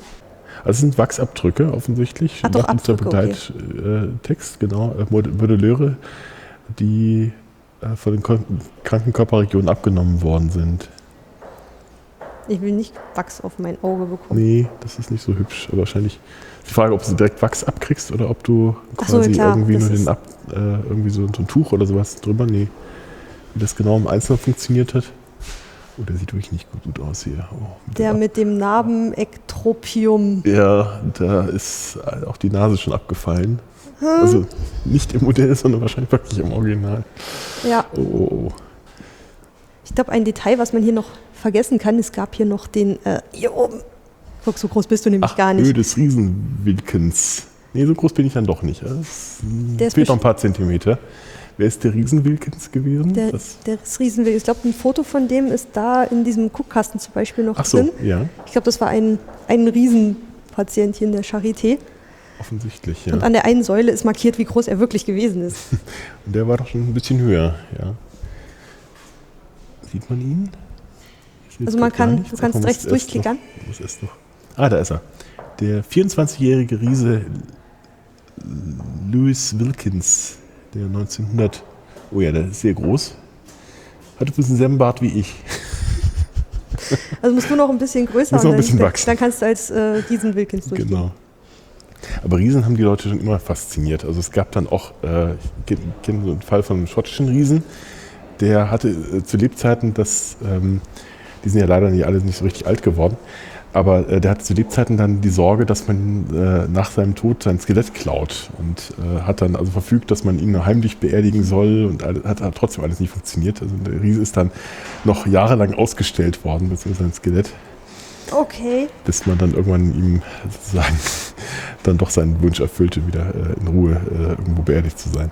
Das ist natürlich auch, äh, also das war ja auch einer dieser Diskussionspunkte jetzt, glaube ich, auch bei den Körperwelten. Ich meine, dass man sagt, Ja. die Leute haben ihren Körper, glaube ich, dafür gespendet. Was, weiß nicht, wird das angezweifelt? Irgendwie gab es da ja auch Diskussionen drüber. ich weiß die gar ersten, nicht genau wie. ersten äh, Leichen seien wohl angeblich chinesische Dissidenten gewesen, die äh, deren Körper dann äh, sozusagen ohne deren Zustimmung verkauft worden ist.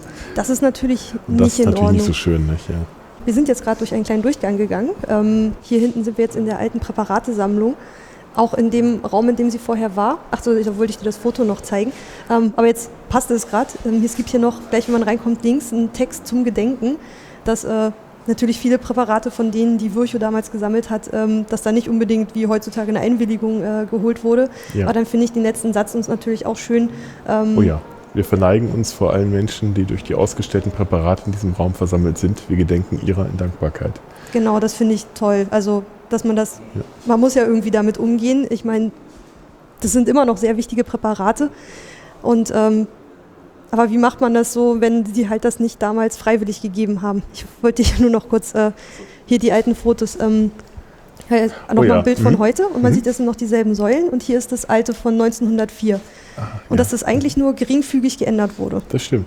Ich meine, hier sind, also irgendwie da, die Vitrinen stehen nicht auf Füßen, die hier schon, aber angeblich sind die irgendwie nur so minimal verändert worden. Aber es ist noch, es sind geschichtsträchtige Räume. Ja, sind auch noch die Das alten, sehen auch, auch noch fast nach den alten äh, Regalsystemen aus, den alten Vitrinen. Außer, dass Ich hier glaub, unten halt, die noch, ne? alten haben keine Füße. Ähm, Und das links hier ist von doch, das haben 2000. sie auch. Aber hier ist so durchgängig. Ach so, ja gut, es kann sein, dass das nochmal verändert ist, aber sie sehen sehr nach den nach alten Vitrinen aus. So ähnlich hatten wir in Halle übrigens auch. Das, die sind toll, weil die, die schließen nämlich auch wirklich dicht ab. das ist ja auch so ein Problem bei den, so ein Meta- Meta-Problem eher, ne, bei den, bei den Museumsmenschen, dass, wir, dass die Vitrinen nie so richtig dicht zu kriegen sind. Ähm, dass ein guter man das Vitrinenbauer Klima das Klima äh, genau stabil behalten kann. Aber das ist natürlich schon toll, wenn das, wenn das noch die alten sein sollten. Kann schon sein, ne? Oder das haben welche nachgekauft, das kann ja sein. Hier ist so diese, die Präparatesammlung. Ähm, kurz zum Aufbau. Es gibt einen Mittelgang, man läuft zu auf eine Büste von Rudolf Virchow. Das überrascht Ähm, jetzt nicht. Ne? Genau, es gibt immer verschiedene Vitrinen zu verschiedenen Themen, zum Beispiel Ablauf einer Sektion hier vorne, ähm, dann aber auch verschiedene Systeme im Körper, das Gehirn, Atmungssystem, Blutkreislauf. Und ich glaube immer, wenn man zwischen die Reihen geht, gibt es immer rechts so einen längeren Text ähm, zu einem bestimmten Krankheitsbild. Zum Beispiel da der Gehirntumor und links Arthritis, Arthrose. Und dazu dann auch passende ähm, Objekte. Also es gibt unglaublich viel zu sehen. Hier kann man echt viel rumlaufen, entdecken, lesen, gucken, schlecht werden, Lernen. wimmern, rauskriechen. also ich meine, Hoffen wir nicht. Ja. ich glaube, ich bin hier so bestimmt irgendwie anderthalb Stunden irgendwie durch und irgendwann war es echt so, Gott, ich, ich würde gern sitzen, irgendwo kurz. atmen. Aber das ist toll, weil man kann wirklich auch Dinge entdecken. Nicht? Also die, ähm, die, die äh, ist halt wirklich noch so die alte Aufstellung. Früher, äh, heute macht man es ja eher so, dass man versucht, die Präparate oder die Objekte zu reduzieren und auf die Hau- Hauptobjekte auszugehen. Und hier ist halt wirklich noch alles vollgestellt. Man merkt, es ist halt auch ein bisschen moderner, weil ich denke, die Präparate, äh, wie man präpariert und sowas, das hat man sicher nicht in alten Sammlungen äh, gezeigt. Aber das macht aber- zum Beispiel auch das Naturkundemuseum. Die haben hinten auch eine, äh, die haben so einen Teil, wo gezeigt wird, wie man so Präparate herstellt. Ich finde es toll, diese Arbeit, die auch ja unter anderem fürs Museum oder damit Leute daraus lernen, dass das auch mit eingebunden wird. Also ich bin da ein großer Fan von. Nee, finde ich auch gut. Also das muss man auch machen. Ich dachte nur, das gehört eben nicht äh, in die ursprüngliche Aufstellung, aber man, das, das passt natürlich sehr schön rein, dass man das jetzt mit reinnimmt. Es gibt auch so ein paar Präparate, zum Beispiel da drüben mit dem künstlichen Hüftgelenk und sowas, also oder auch ein Bypass und ähm, also klar Virchuspräparat, aber sie sind nicht dabei stehen geblieben, das einfach nur wiederherzustellen nach der Zerstörung, sondern sie haben auch ähm, Neues und Modernes da irgendwie mit reingebracht. Genau. Das lebt ja auch weiter. Also diese die Sammlungen werden ja weiter auch fortgesetzt. Das ist übrigens auch in Halle mit der Meckelschen Sammlung so. Da hat uns dann der, derjenige, der uns damals geführt hat, gesagt, ja, äh, es äh, sei, sei sogar ein, ein, Stück von seinem eigenen Sohn mit im Museum. Äh, denn der hatte irgendwie einen verwachsenen Backenzahn, der irgendwann mal gezogen werden musste. Und der wurde dann auch als, als, äh, als Präparat in die Ausstellung äh, eingefügt. Also gerade bei Dauerausstellungen hat man ja manchmal das Problem, dass da man das Gefühl hat, dass da irgendwann mal die Zeit stehen geblieben ist. Genau. Weil irgendwann war die Dauerausstellung fertig konzipiert und dann hat man irgendwie nicht weitergemacht. So ist es ja. Das ist dann manchmal. Gehen dann eben Jahre. Meistens die so, haben die so eine Lebenszeit von so 10, 12, 15 Jahren theoretisch. Aber ähm, ganz oft ist es dann so, dass das eben aus finanziellen Gründen oder aus Gründen der Manpower dann einfach weiter so bestehen bleibt. Klar, das ist ja auch eher so, so Wunschdenken. Genau. Was man machen könnte, wenn man, wenn man unbegrenzt, könnte. Wenn man sich mal was wünschen durfte. Ja, auch wieder so gruselige Kinderskelette man auch nicht drüber nachdenken darf. Aber es ist ein normales Kind. Also das hat jetzt keine Verwachsungen. Genau, aber das ist ähm, hier das Krankheitsbild, was hier rechts ähm, mit beschrieben wird, ist die Rachitis, also die Knochenweiche. Und dann gibt es dann halt klar zum Vergleich. Es ist dadurch, dass oh ja. alles so dicht gepackt mhm. ist, kann man natürlich super Vergleiche anstellen. Wenn man sich da mal so rein vertiefen möchte, dann hat man links das Skelett eines normalen Kindes, also eines normal entwickelten Kindes und daneben aber auch gleich eins mit Skoliose, mit ähm, verkrümmter Wirbelsäule oder wirklich, wie war das, wenn man früher mit Ziegenmilch ernährt wurde, weil man keine Kuhmilch hatte, weil man arm war, dann hat man doch auch diese Kalziummangel und genau. ähm, mhm. Knochenweiche einfach bekommen und das hier so, so dicht nebeneinander versammelt zu sehen, ist wirklich schon beeindruckend, ja. ja. Lehrreich, beeindruckend und man darf sich nicht. Man, man neigt immer zum Gedanken, Gott, das könnte mir irgendwie gut. Ja, ja. Äh, Rachitis kriege ich jetzt vielleicht nicht mehr, aber gerade wenn es irgendwie Richtung Arthritis, Herz, Gehirn geht. Ja, das ist ja was, was wir dann also wer da, wer da ein bisschen kriegen. Ja. Hart im, da muss halt schon ein bisschen hart im Nehmen sein, sonst äh, äh, wird man hier schreiend rausrennen. Gerade die rachitischen Geschichten, ja stimmt, das, das sind jetzt die Hüftgelenke. Genau, hier sind wir im Arthritis- und Arthrosebereich oder auch im Knochen in der Knochenabteilung. Hier gibt es dann halt verschiedenste, also wirklich, ähm, weiß nicht, das sind so Trockenpräparate, Nasspräparate, Feucht, Feuchtpräparate heißen die, ne? Mhm, genau. Ähm, die also quasi in Alkohol oder in anderen Flüssigkeiten eingelagert sind. Je nachdem, wie alt also die Gläsern. Präparate sind. Manche sind halt mhm. halt wirklich noch aus Virchow-Zeiten und manche sind moderner. Es gibt so viel, was man nicht haben. Sehr, sehr spannend, ja. Das ist auch erstmal, dass ich, glaube ich, Arthrose sehe. Ich habe, glaube ich, die auch noch nicht im Präparat gesehen bislang. Wo bist du gerade? Solche, solche Verwachsungen zum Beispiel hier. Ach so. ja. Ankylöse nach chronischer. Ach, da, wo das Hüftgelenk festgewachsen ja, ist. ist ja. Man will dann noch gar nicht sich vorstellen, wie es den. Das Menschen ist ja aus Menschen, geht, ja, wie es denen ging, die das irgendwie hatten, bis es irgendwann zum Präparat wurde. Durchaus, ja. Und diese, diese künftigen, künf, künftigen, sage ich schon, künftig sind sie auch vielleicht, ja, ähm, die künstlichen Gelenke, das ist ja auch was, was man immer häufiger hat. Also das wird auch gar keine so große ein, ein äh, wo die sind aus den 1980ern, da eins aus 1991, wahrscheinlich sehen die heute schon wieder ganz anders aus.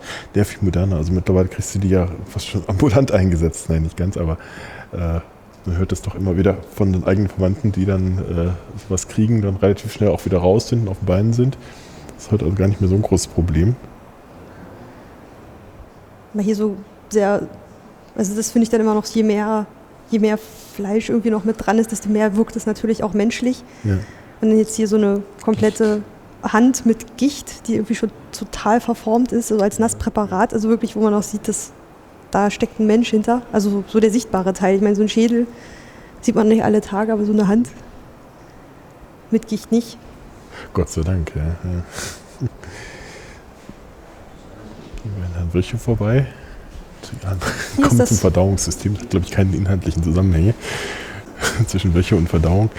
Jeder hat Grad, Verdauung. Jeder hat Verdauung. Auch Herr Virchow hat Verdauung wahrscheinlich. Genau. Gehen wir von aus.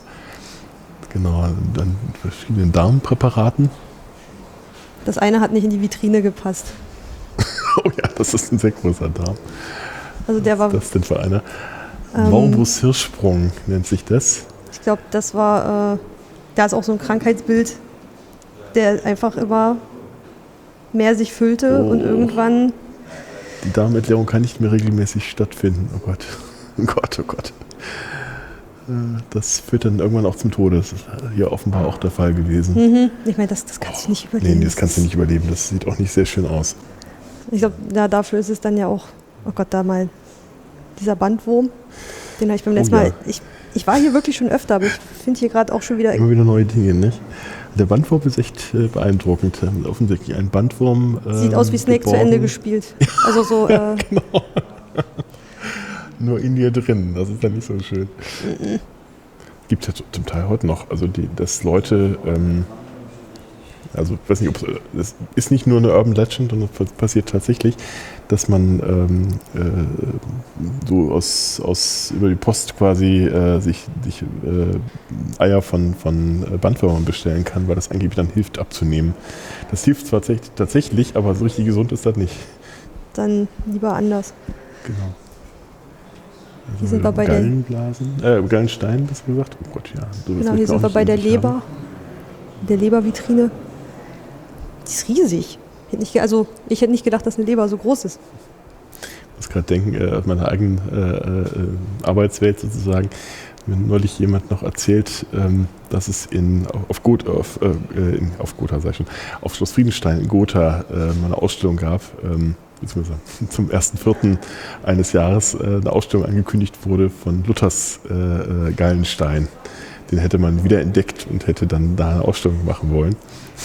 Okay. Äh, Es war natürlich ein, ein Scherz, aber äh, Na dennoch. gut, das hätte aber jetzt hätte hier, gepasst, hier hätte die, gepasst, wo ich ja, vorhin ja. erzählt hatte, dass es hier eine ganze Ausstellung über Steine aus dem Körper ging. Richtig, ja, ja, also es wäre nicht abwegig gewesen, aber ähm, äh, es war in dem Fall tatsächlich nur als Aprilscherz gemeint. Natürlich nur von, von einer Person, also ein bisschen tiefgängiger dürfte das schon sein. Ich Aber glaube find's auch, ich ja, teilweise krass, jetzt hier gerade so ein Gallenblasenstein. Der sieht schon Ähm, richtig hübsch aus eigentlich, ja. Ja, aber er ist auch so riesig, der muss doch Ja. die ganze Galle ausgefüllt haben. Das ist doch nur dieses kleine äh, Organ an der Leber.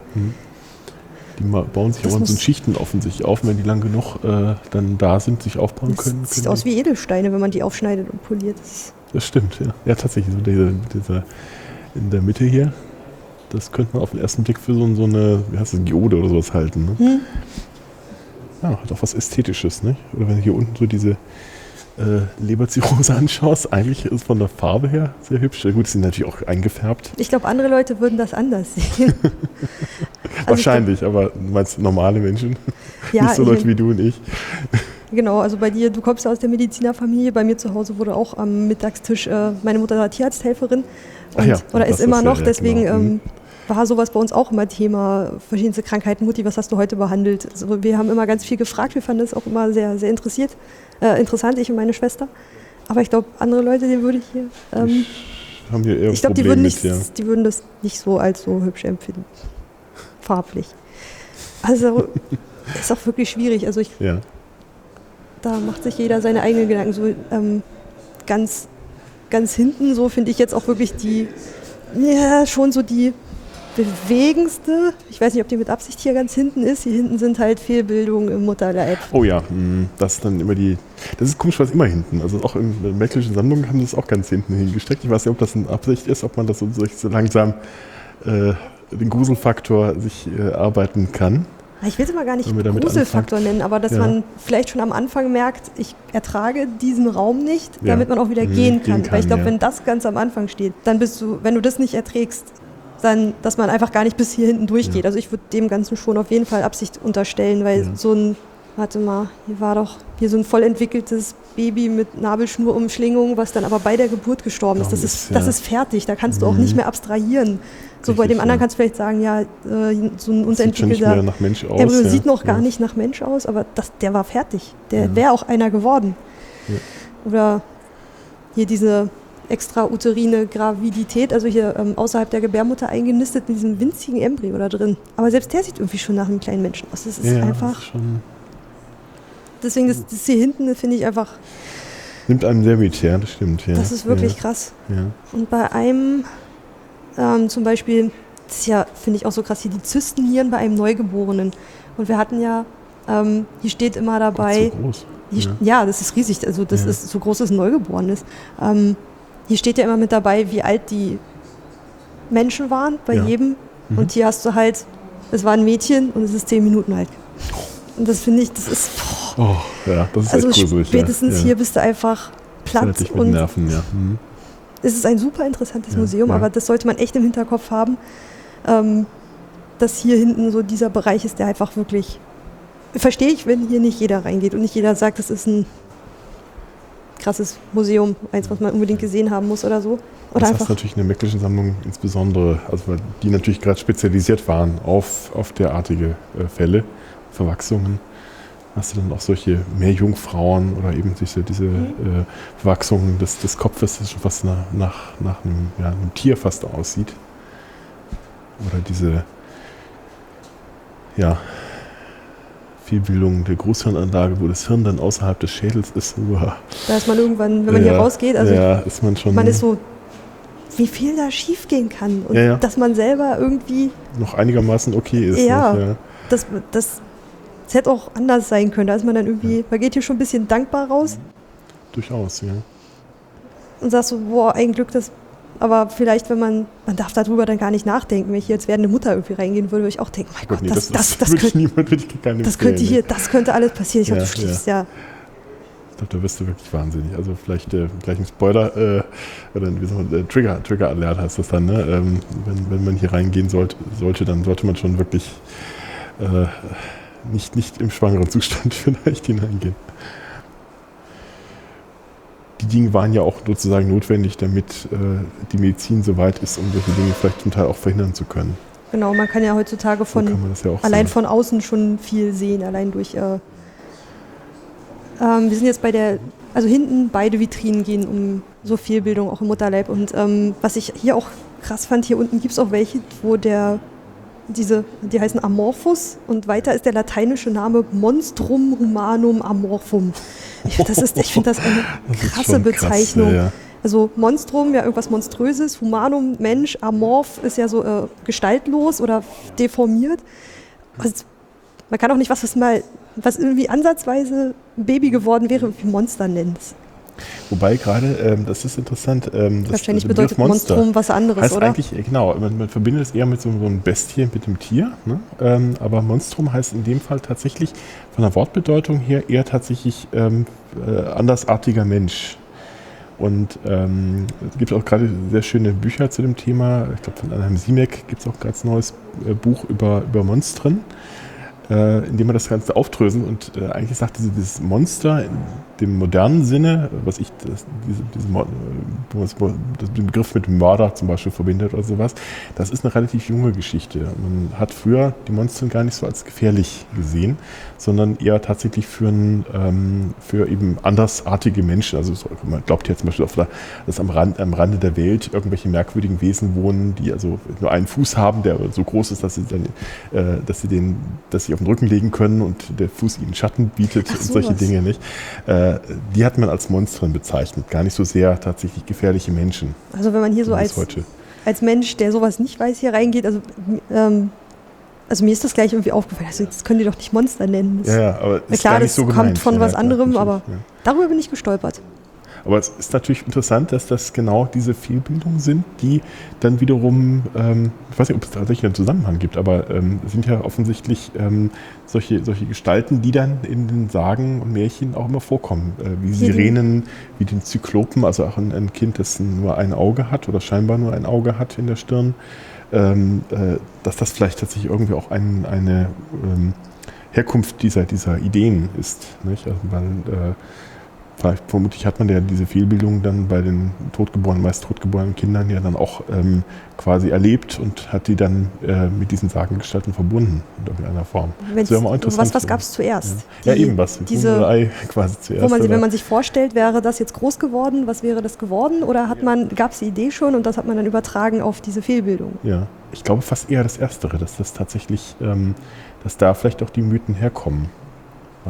Gut, manchmal sein. sind es natürlich äh, auch einfach äh, gerade bei, bei der Meerjungfrau kann man sich überlegen, ja gut, die Idee, zwischen, dass es ein Zwitterwesen zwischen Fisch und Mensch gibt, ist jetzt gar nicht so weit hergeholt, dass man das auch andersweitig Mal, äh, Öfter hört kann. man ja die Story mit den Seehunden, Manatees. Ähm, diese Meereslebewesen, Genau, dass man die genau, dafür eher mhm. gehalten hätte oder so.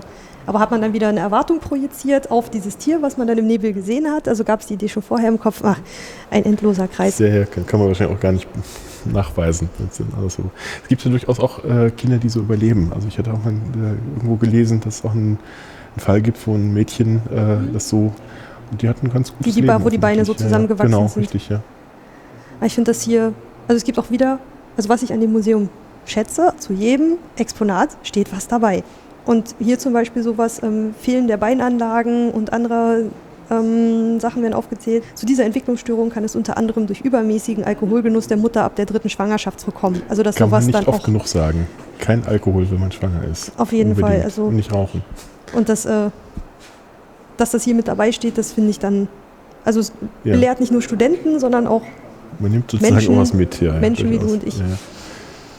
War das denn neulich, wo, auch, wo ich tatsächlich auch so eine Mutter mal getroffen habe, die auch äh, trotzdem, trotzdem, dass sie, dass sie, ja stimmt, ja, über einen weiteren Bekanntenkreis, äh, eine Mutter, die trotzdem getrunken hat, also die gerade schwanger war und äh, trotz, dass sie es wusste, Alkohol getrunken hat. Ne? Also, hm, unverantwortungslos sowas. Ich habe auch schon mal eine Aussage gehört, wie ich habe während der Schwangerschaft geraucht und das hat meiner, meinem Kind überhaupt nicht geschadet. Genau. Das ist Mhm. oh, da merkt man wieder, es ist noch nicht vorbei. Nee, leider nicht. Also das setzt sich leider immer noch nicht durch. Ne? Wir sind jetzt ganz hinten Achso, angekommen. jetzt sind wir schon im virtuellen Mikroskop. genau, hier geht es jetzt nochmal in die Moderne. Das hier ist jetzt quasi das Mikroskop in Verbindung mit dem Internet, der Übertragung von Daten, dem Bereitstellen für verschiedene ähm, Menschen an verschiedenen Orten, damit da jeder mit dran arbeiten kann. Und hier kann man sich dann auch mal ans Mikroskop setzen und mal durchschauen und sich mal so ein, äh, eine akute Blutstauung der Leber anschauen, Oh Gott. wenn du Wo wir möchtest. schon das Alk vom Alkohol hatten, ne? Na, wenn ich so bedenke, wenn man so den Vergleich hat äh, zwischen den äh, Steinen, die hier, ähm, jetzt habe ich die Namen schon wieder vergessen, in dem Buch da so aufgemalt wurden, mit der Hand, doch mit Brille machen. was wirklich beeindruckend künstlerisch aussah, weil man einfach keine Möglichkeit hatte, das Ding anders. Also es gab ja damals auch keine Fotografie. Nee, Ja. du kannst äh, Ich glaube, ich kann es nicht scharf stellen. hier doch, da muss hier dichter und da. Und dann gibt es an der Seite noch zwei Rädchen, das kannst du hoch und runter. Und das Präparat auch nach vorne und hinten verschieben. Ich glaube, das Präparat ist irgendwo verschoben. Ich sehe nämlich irgendwie nur den Hintergrund. Ah. Jetzt ja. Also was auch die, der Fortschritt in der, im Bilderfesthalten irgendwie bedeutet. Das finde ich auch ganz spannend. Dass Man sagen kann, man musste von abmalen, irgendwann vielleicht fotografieren und jetzt kann man so digitale Bilder machen und die dann quasi gleichzeitig auf der Welt verteilen, damit Leute mit drauf gucken können, dass das Fortschritte für die Medizin, Das Bedeuten muss. Ja, ja, genau. Also, dass man quasi das Kleinste aber natürlich auch kann. ein Sicherheitsloch irgendwie sein kann, weil es sind natürlich dann auch Daten, die da irgendwie wieder irgendwo hingeschoben werden. Das ist immer das Gefährliche, ne? Mittlerweile speichern dir doch schon deine, deine äh, äh, Krankenkassenkarte, äh, deine, deine essentiellen Daten. Und sowas kann natürlich, war, war das nicht auch gerade beim 32 äh, Ich überlege gerade, es gab C3 diesen Talk, diesen was, ne? Talk Ja, ja. über diesen Herzschrittmacher mit dem äh, Programmcode, äh, äh, diese Programmiercode, der dahinter ist und ihre Frage, so würdest du deinem Hausarzt zutrauen, äh, deinen, äh, diesen Code zu debuggen, wenn da irgendwas mit falsch ist? Also, nee. Mhm.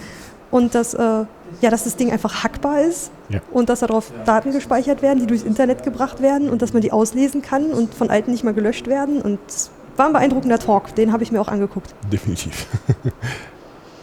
So, dann haben wir hier noch einmal die Vitrine zum Alltag universitärer Pathologen, also wirklich auch so die moderne Arbeitsweise mit Genau. den verschiedenen Laborgerätschaften und in Fotos dokumentiert. Mit Färbemitteln und Tütchen und Förmchen, Wachsspänen, was die Leute so zur Arbeit brauchen. Also wer sich dafür interessiert, für die Arbeit, Der kann sich hier dann umtun, aber darf sich nicht aufstützen. genau, steht dabei bei der gleichen kurz drauf. Das machen die Leute offensichtlich. Also, diese Schilder haben durchaus immer als eine Geschichte. Jedes Schild hat eine Geschichte. Genau. Man sieht es auch daran, dass sie, dass sie nämlich hier die, die Ränder nochmal mit Holz an. Äh, da, da waren bestimmt andere, andere Befestigungen vor. Das scheint nochmal erneuert worden zu sein. Hm. So ein Ding hatte mein Vater auch in der Praxis stehen. Das sind diese schönen ähm, äh, Präparate, also diese, diese Plastikmodelle, die man auseinandernehmen konnte. Ich glaube, ich habe das Ding, so ein Ding schon hundertmal auseinandergenommen und wieder zusammengesetzt. Als, Hast du dabei was als gelernt? Kind. Nee, natürlich nicht. Aber als Kind hat man ja in der Praxis seines Vaters, wenn man dann warten musste, bis der Papa mal fertig ist, äh, nichts zu tun. Dann gab es dann auch solche Dinge als Spielzeug. Da habe ich dann immer irgendwelche Herzen, Herzen gebrochen. Schon in so jungem Alter. Ja, früh angefangen. Aber hier so gerade was, gerade alles, was mit dem Herz passieren kann. Hier unten auch Herzschritt mit, Herzschnitt mit künstlicher Herzklappe, also sowas, Mhm. sowas sieht man ja sonst nicht so eingebaut. Eben, ja. Also man sieht manchmal so, die Geräte werden ja manchmal gezeigt. Vielleicht auch mal so ein Ultraschallbild oder sowas, aber jetzt wirklich so im Herzen, wie es eingesetzt ist. Ja, diese Geräte sehen natürlich sehr, sehr Hier sieht man ein ganzes Sammelsurium an verschiedensten Herzschrittmachern, die von links nach rechts mal kleiner werden, habe ich den Eindruck. ja, ob das auch so glücklicherweise. glaub, das sind- 1977 bis 94. Das waren ja mal richtige Klopper, so in der Größe von einer alten Taschenuhr. Bis hin jetzt zu hoffentlich immer kleiner werdenden Stücken, die jetzt eher so. Also ja, winzig sind sie immer noch nicht, aber noch so immerhin noch so daumengroß sind. Vor allem, wenn du denkst, musstet, musstet ja vorher irgendwie so unterm irgendwie, äh, wurden ja irgendwie eingenäht, ne? Wenn du so, so einen Kasten dann hattest. noch niemanden, glaube ich, kennengelernt, der sowas hatte. So gerade dieses ganze Thrombosenzeug. Oh ja. Da habe ich irgendwie das Bedürfnis, joggen zu gehen oder ja, so. unbedingt. Und im Flugzeug immer häufig aufzustehen. Ach Gott, ja, so ein Kram. Das oder ist das, auch sowas, ne? das da drüben, die Krampfader. Uh, Ähm, oh oh, die sieht ist- echt nicht schön aus. dass, dass es ist so die riesig ist. Das ist ja gigantisch, ja. Ah, gu- gut, das Präparat, ne, was heißt gut, aber das Präparat ist noch ähm, von vor 1873. Also das ist, Oh, ja. Das ist aber auch ein Also ich- extrem, extremes Stück.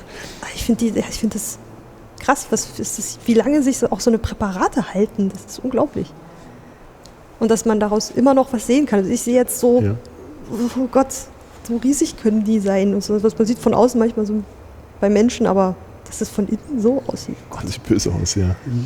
Also wer so ein, wer sehr, also ernsthaft, also jetzt kein äh, Vorwurf, wer ein bisschen hypochondrisch veranlagt ist, äh, Vorsicht mit diesem Ja, das wird mir schon prophezeit, dass ich möglicherweise so ein Aneurysma kriegen könnte, weil das bei mir in der Familie steckt.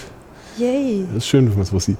Möchte man das wissen oder hättest du das Äh, jetzt lieber nicht gewusst? Ach, ich habe da gar kein Problem mit. Also das ist ja äh, eigentlich eher informativ, weil ich dann weiß, äh, wie sowas aussieht. Nicht? Also ich bin eher so ein, so ein jemand, der es gern wissen möchte. Ich, ich habe heute, ich, was, oder gestern Abend auf 9gag irgendwie, wenn du hier die Möglichkeit hättest, hier ist ein Zettel, da drauf steht dein Todesdatum. Ja. Würdest du reingucken wissen oder nicht? Ja. Ich oh, glaube, gute Frage. Ich glaube, ich würde erstmal sehr lange überlegen, ob ich es tun würde oder nicht. Und was macht man dann damit? Sagt man dann, yay, bis dahin lebe ich jetzt? Oder, oder ist es dann so, oh mein Gott, oh mein Gott, oh mein Gott, es lohnt ja alles sowieso nicht mehr. Obwohl man das natürlich jeden Tag denken könnte, weil irgendwann könnte man auch im Glas stehen. Ja, selbst wenn der Zettel jetzt stimmen würde, man, äh, du wüsstest ja trotzdem nicht, ob die Prophezeiung stimmt. Nicht? Also du weißt ja selber trotzdem nicht, selbst wenn, wenn das jetzt eine Berechnung ist deines Todeszeitpunktes aufgrund von biologischer Daten oder keine Ahnung von, äh, hast du ja keine, keine Ahnung, ob das wirklich zutrifft oder ob du quasi vorher vom Auto überfahren wirst. Ja gut, das könnte natürlich sein. Dinge. Aber gerade so diese Daten, die sie über deine Krankheiten sammeln und diese dann vielleicht irgendwann in irgendeiner schrecklichen Zukunft deinem Arbeitgeber vorher geben, der dann irgendwie sagt, ach naja, der hat ja, Das lohnt sich nicht, weil der, der hat jetzt hier, genau, weil der ist veranlagt für, für so ein Hirnaneurysma. Mhm. Hm, ja die Also so- Möglichkeit ist- besteht durchaus. Nicht? Also dass es die- macht. Die, was man den Menschen ja, ja, in die Hand durchaus. Und ich befürchte, das wird auch kommen. gibt. Was ich auch mal krass finde, so ein Aortenbogen. Wie dick, oh wie Gott, ja. dick diese Adern sind, da passt mein Daumen durch. ja. Das hätte ich nie gedacht. Also ich, Gut, aber das ist natürlich auch die dickste Stelle im, in deinem Blutkreislauf. aber ne? so dick. aber das ist schon ordentlich. Die hat noch das Herz. Da drüben haben wir jetzt, glaube ich, noch die Haut. Das Das größte ja so- Organ unseres Körpers. Ich muss ja gestehen, ich, ich, mag, ich mag die eingelagerten Tätowierungen irgendwie. So makaber es auch klingt, aber die finde ich irgendwie. Die haben was, ja. Sind da auch alt, ne? Nehme ich mal an. Die sind von 1918. 53. Ja. Hier steht was von 1901 Gut, die älteste Tätowierung, die wir kennen, ist ja Ötzi, ne? bisher. Und auch da scheint es ja so zu sein, dass das ein äh, medizinischer Faktor war. Also der hat auch nur so Striche quasi auf der Haut, aber äh, die könnten möglicherweise, weil die so, jedenfalls ist es Vermutung, weil die so auf verschiedenen Körperregionen liegen, äh, medizinisch gemeint sein, dass die sozusagen irgendwelche ähm, kultische Bedeutung hatten oder dass man glaubte, damit irgendwelche die Krankheiten, die er vielleicht hatte oder Wehwehchen, die er hatte, äh, damit zu beeinflussen. Das ist Okay. mit der, zumindest eine Deutung. Ja, Also richtig künstlerisch scheinen die jetzt nicht. sein. wahrscheinlich nicht so wie heute aus. Ja, kosmetischen Gründen. Ja, ja, genau. Aber das zeigt, dass das uralt ist. Ich meine, äh, wir haben das dann offensichtlich schon seit der, seit der Bronzezeit. Ähm, Oder was die Menschen so an, an Körpermodifikationen gemacht haben. Das sowieso. Da haben sie sich, glaube ich, immer. Also man fässt sich ja, ja heute manchmal an den Kopf, wenn man so denkt, was sich die Leute machen, aber äh, in Virchows Schreibtisch liegt noch so ein Schädel aus Peru oder so, glaube ich, wo sie ähm, den Kindern irgendwie so Bretter auf den Kopf ja, gemacht haben und ja. festgebunden, damit der Schädel sich schön verformt. Genau, das hat man hier auch gemacht. Äh, das gibt es bei gerade bei hier, in Deutschland hier? Ja, ja, hier in Deutschland hier. Also äh, es gibt es im Frühmittelalter, äh, da wird das gemacht. Offensichtlich ist das eine hundische Mode, die von den Hunden übernommen wird und man weiß gar nicht genau warum. Also es gibt die Möglichkeit, dass das ähm, entweder ähm, ästhetische Gründe hatte, dass man so einen Langschädel haben wollte dass irgendwie der Hinterkopf besonders das war lang dann, wird. Das war dann eher so Richtung Ägypten eigentlich, das oder? Das gibt es auch in Ägypten. Bei den Pharaonen genau, war das doch dann immer ja, mit diesem... Ja. Und äh, es scheint aber auch bei, bei äh, hier quasi in diesem Raum zu sein. Und meine Vermutung, also ich habe mal einen interessanten Beitrag von, auch wiederum von einem Mediziner gelesen, der sagte, ja, das äh, scheint ja einen gewissen äh, Druck auf bestimmte Hirnareale auszuüben, auf diese Weise, dadurch, dass das Gehirn verformt wird. Und er könnte sich vorstellen, dass das damit zu tun hat, dass man bei den Leuten epileptische Anfälle auslösen wollte weil das galt ja wiederum als so eine Art so Hellseher, ähm, Hellseherei, äh, genau, so, so, so, schamanische Geschichten. Ne? Könnte durchaus sein. Also weiß nicht, ob es so stimmt, aber ähm, wird man natürlich auch experimentell nicht, nicht, nach, nicht nachvollziehen würden, aber ähm, wäre zumindest mal ein Ansatz, warum man sowas macht. Nicht? Du was außerhalb der Ausstellung gelernt. Dank der Ausstellung. Genau, so soll es ja auch immer sein.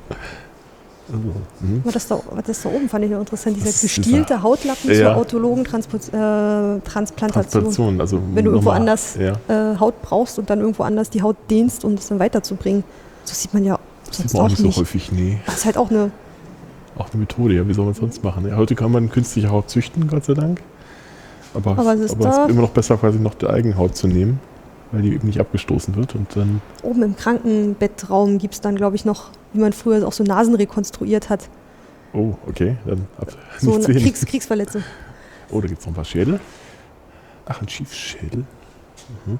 Bunt bemalt. Deformation, ja, genau. Ja, das ist ja auch sowas, was man eher äh, so im ersten Moment, wenn man sagt, ja, bemalte Schädel, ja, so südamerikanische Kulturen, ne? Nee, das Aber ist ja das ist hier halt Süddeutsche Beinkammer. Genau, Süddeutschland, Hallstatt Tirol haben die ja noch sowas, ähm, äh, kann man es noch besichtigen. Da hat man dann die Schädel seiner Vorfahren wieder rausgenommen und hat dann schön draufgeschrieben, wer es ist, mit, mit Ach, es ist drauf. nicht der Name des Besitzers, es ist der, Doch. also der ehemalige Besitzer dieses Schädels quasi, aber Sozusagen. nicht der, dem er gehörte. Doch. Doch, dem Sammlungseigentümer? Der, nein, nein, ist schon der, der, Mensch, der so heißt. Das ist Besitzer, ja. Hm. Besitzer, also wirklich der Besitzer. der ursprüngliche Besitzer des okay. Schädels. Doch, doch, also das habe ich schon gemacht und dann auch gerne mal noch so Jahreszahlen dazu, Lebensdaten. Blümchen wie hier oder andere Dinge. Krass.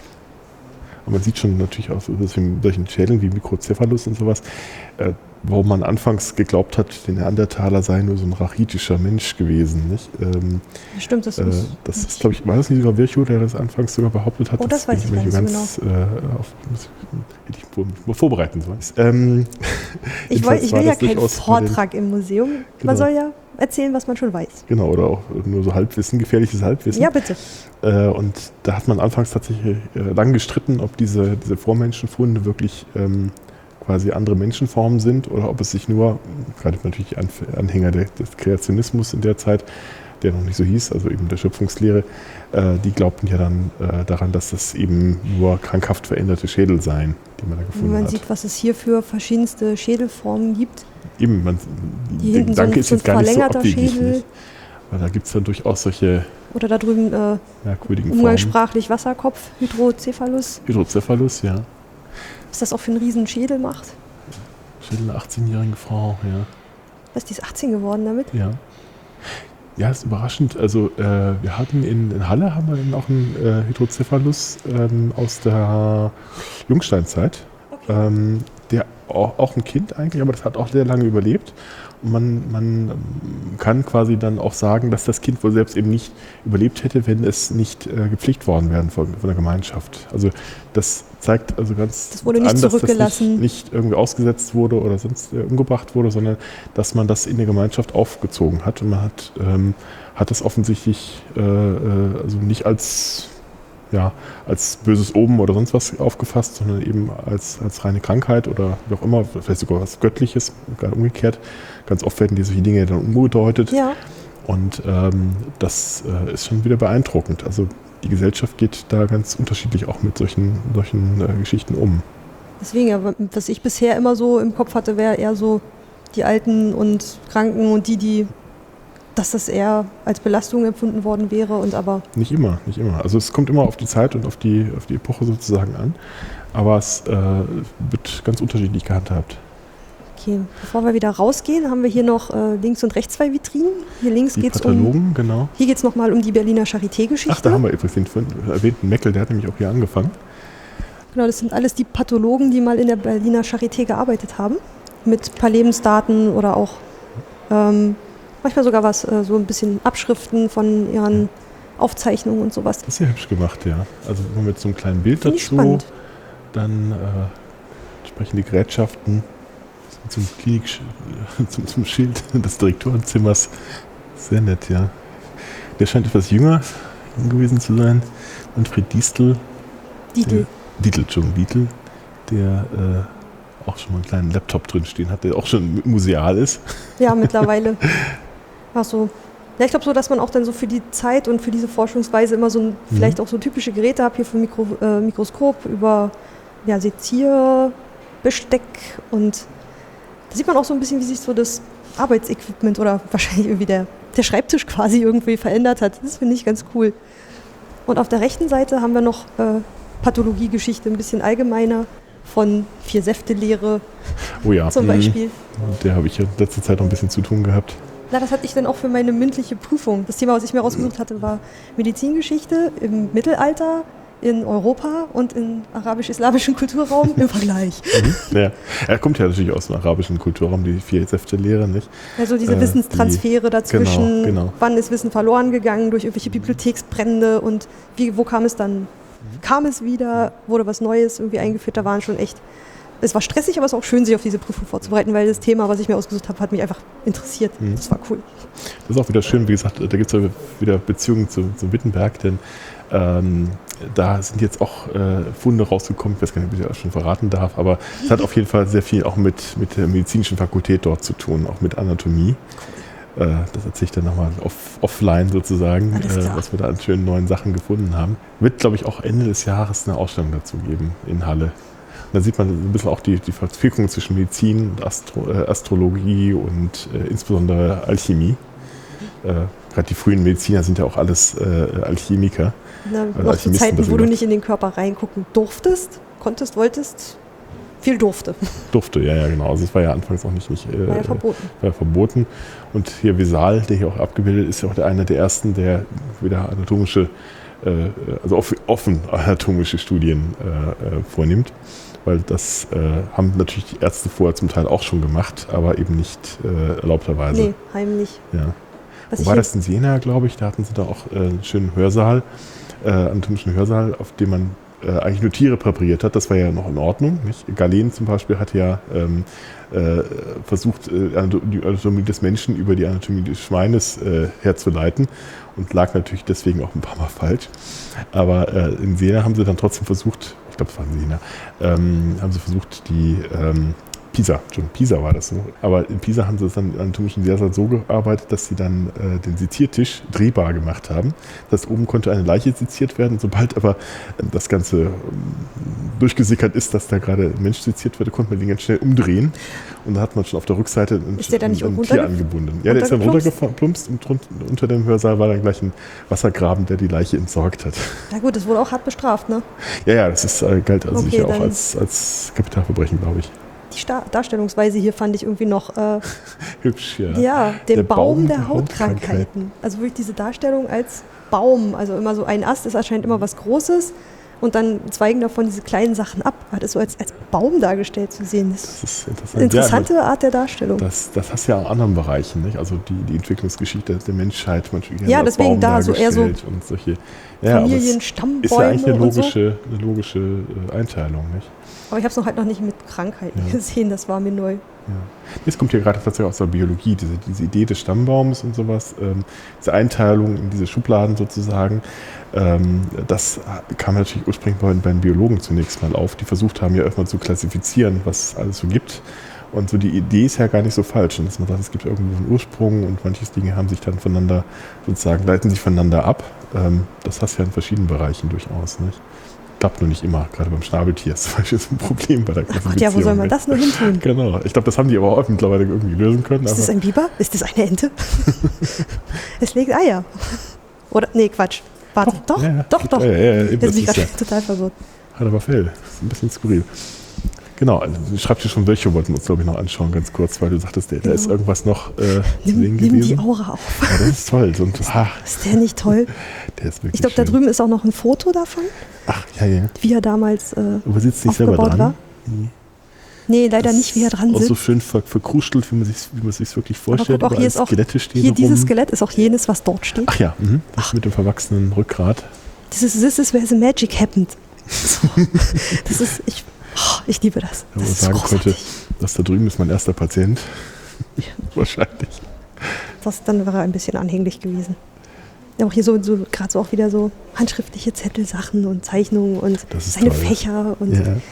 So einen Schreibtisch hätte ich auch gern wieder zu Hause, muss ja, ich sagen. Ne? Das ist doch toll. Würde ich auch nehmen. Ja. Da oben aber so mit den Schädeln oben drauf. Und also das ist für mich so echt so, so, so ein Highlight-Ausstellungsstück, so einfach, weil es gehört irgendwie mit dazu. Das ist toll, wenn man sowas noch hat. Ne? Äh, ist erstaunt, wie oft es das noch gibt, auch gerade in Museen. Äh, viele äh, Museumsdirektoren haben irgendwie die alten Schreibtische ihrer Vorgänger rausgeschmissen. Aber wenn man ganz viel Glück hatte, wie es immer so ein Museum ist, die bewahren sowas dann auf. Und äh, ich habe das schon oft jetzt wieder in anderen Häusern gesehen, dass die dann sagen, ja, ich war der Erste, der wieder den alten Schreibtisch rausgekramt hat und wieder aufgestellt hat, weil das gehört irgendwie zur Museumsgeschichte und es ist, hat irgendwie einen eigenen Flair, an dem Schreibtisch zu sitzen, an dem schon meine Vorgänger gearbeitet haben oder die Begründer des Museums gearbeitet haben. Irgendwie, das, das, das der was, lädt sich doch auf. Ja, das natürlich. So also, dann merken wir es, wir sind doch eigentlich auch wieder ein bisschen im magischen Denken noch drin, nicht? dass wir denken, mit so einem Objekt. Museum ist halt ist ein magischer ein, Ort. Ja, ein bisschen durchaus. der, der Zeit bisschen entrückt. Ein bisschen schon, ne? Ich würde mal gerne eine Ausstellung machen, ich habe auch mit einem Kollegen mal drüber gesprochen, eine schöne Ausstellung über die Aura zu machen, also über die Aura, Aura eines Objektes. Warum wirkt ein Original anders, als wenn ich eine Replik hinstelle? Hm, weil man sich selber im Kopf so hin konstruiert, oder? Ja, wahrscheinlich. Ne? Also man muss da ja ganz viel reinlesen. Ansonsten ist ja Aura eher verpönt. Also dieses von Walter Benjamin auch, die Aura, warte, das, das Bild im Zeitalter der technischen Reproduzierbarkeit oder so, da geht es auch um die Aura, aber irgendwie sagt man das ja nicht mehr so. Aber jetzt kann ich es dir nicht komplett herleiten. So, wir haben jetzt gerade mal kurz wieder den ersten Teil der Dauerausstellung ähm, verlassen, sind kurz im Treppenhaus. Jetzt gehen wir kurz die Batterien wechseln, weil er hat schon gar keinen Strich mehr. Oh, wir haben schon zwei Stunden aufgenommen. Ja. Wir machen kurz Stopp und melden Gut. uns gleich wieder, wenn es weitergeht. Ist nichts für Leute, die nicht gut Treppensteigen können. Es gibt ja äh, Fahrstuhl. Ich weiß. so, dann geht's gut. weiter. Es gibt Automatiktüren, die aber wie nicht so richtig automatisch aufgehen. Na doch, hier gibt es einen Knopf drauf. Achso, Tür zu einfach. So. Genau, wir gehen jetzt äh, in den zweiten Teil der Dauerausstellung, dem Leben auf der Spur 2. Es geht um Körperbilder, Krankengeschichten aus der Medizin des 20. und 21. Jahrhunderts. Gut, wir stehen wieder in den großen Saal, der wieder mit, den, mit diesen selben Säulen. Es gibt hier auch wieder einen Zeitstrahl an der Wand, der beginnt diesmal 1861. Ja, wahrscheinlich da, wo der andere aufgehört hat. Würde ich vermuten. Ich hab, weiß nur noch nicht genau, wo er jetzt aufhört. Das habe ich jetzt noch. Bis, bis zur Einrichtung der Dauerausstellung, meist geht dann so lange. Das könnte natürlich sein. Ja. Und wir stehen erstmal wieder in so kleinen, ja, durch, durch Zwischenwände oder Vitrinen besser gesagt, unterteilte äh, Räume. Im ersten Raum geht es um Labor und Experiment, beziehungsweise, wie es so schon heißt, die Erforschung der Körpermaschine. Genau, so ja. die Wahrnehmung eines des Körpers als Maschine und ob man den irgendwie, äh, ach ja, hier unten liegen schon die, die Frösche.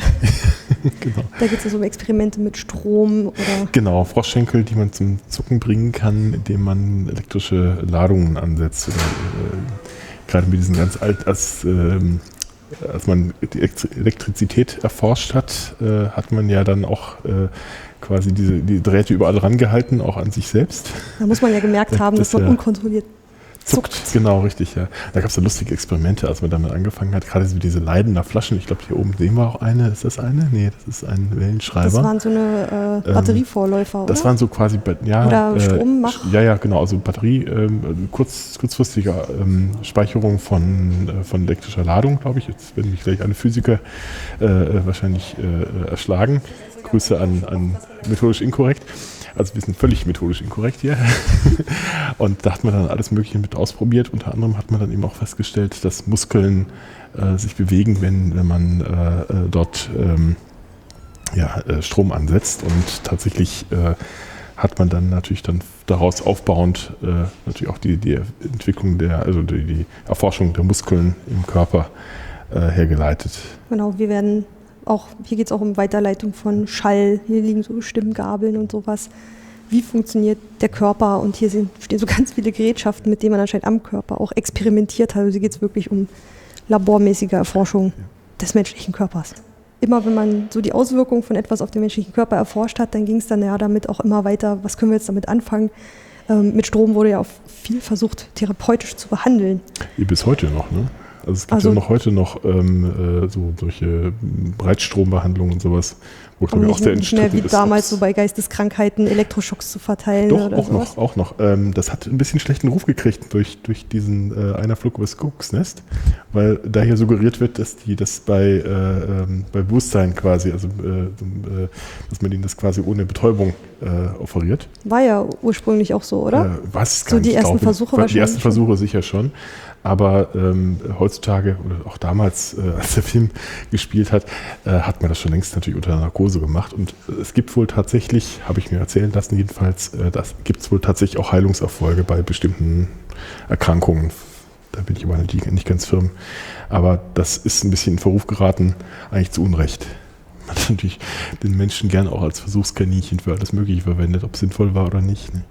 Aber gerade diese ersten Experimente hat man natürlich dann literarisch wieder aufgefangen durch ähm, Mary Shelley zum Beispiel mit ihrem Frankenstein. Frankenstein. Naja, genau. das, da geht es ja tatsächlich um diese Geschichten, dass man mit Strom wieder äh, Menschen zum Leben erwecken könne. Na, oder überhaupt, ob ja. Strom das grundlegende Anstoßen von Leben überhaupt ist. Genau. Kann richtig. daraus Leben ja. entstehen. Ja. So aus, und das, ja stimmt, es waren ja auch so Leichenteile, aber dann geht es ja auch weiter Richtung, kann man einen künstlichen Menschen herstellen. Gut mit der kleinen Labormaus ein bisschen. Äh genau, wir sind vor der das Labor in der Praxis. Also hier geht es auch wirklich wieder um Forschung, um Heilungsansätze. Hier geht es um Heilen mit Arsen.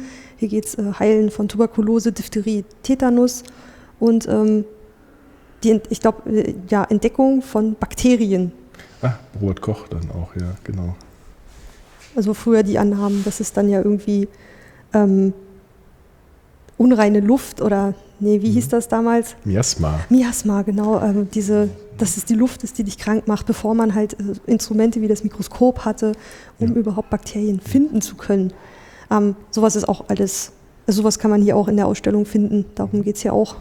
Wie hat sich das Forschen gewandelt, die Medizin an sich, mhm. das Arbeiten des Arztes? Jetzt sind wir quasi, schauen wir in die Menschen hinein. Das genau, es wird moderner. Erfindung des, des Röntgens. Da haben die am Anfang auch wie Schindluder getrieben. Nicht? Die haben mir das auch so als Party-Gag zum Teil genommen. Sich dann, kommt gewundert, warum sie sowas dann, bei raus. Ja. Hier unten ist so ein Wachspräparat.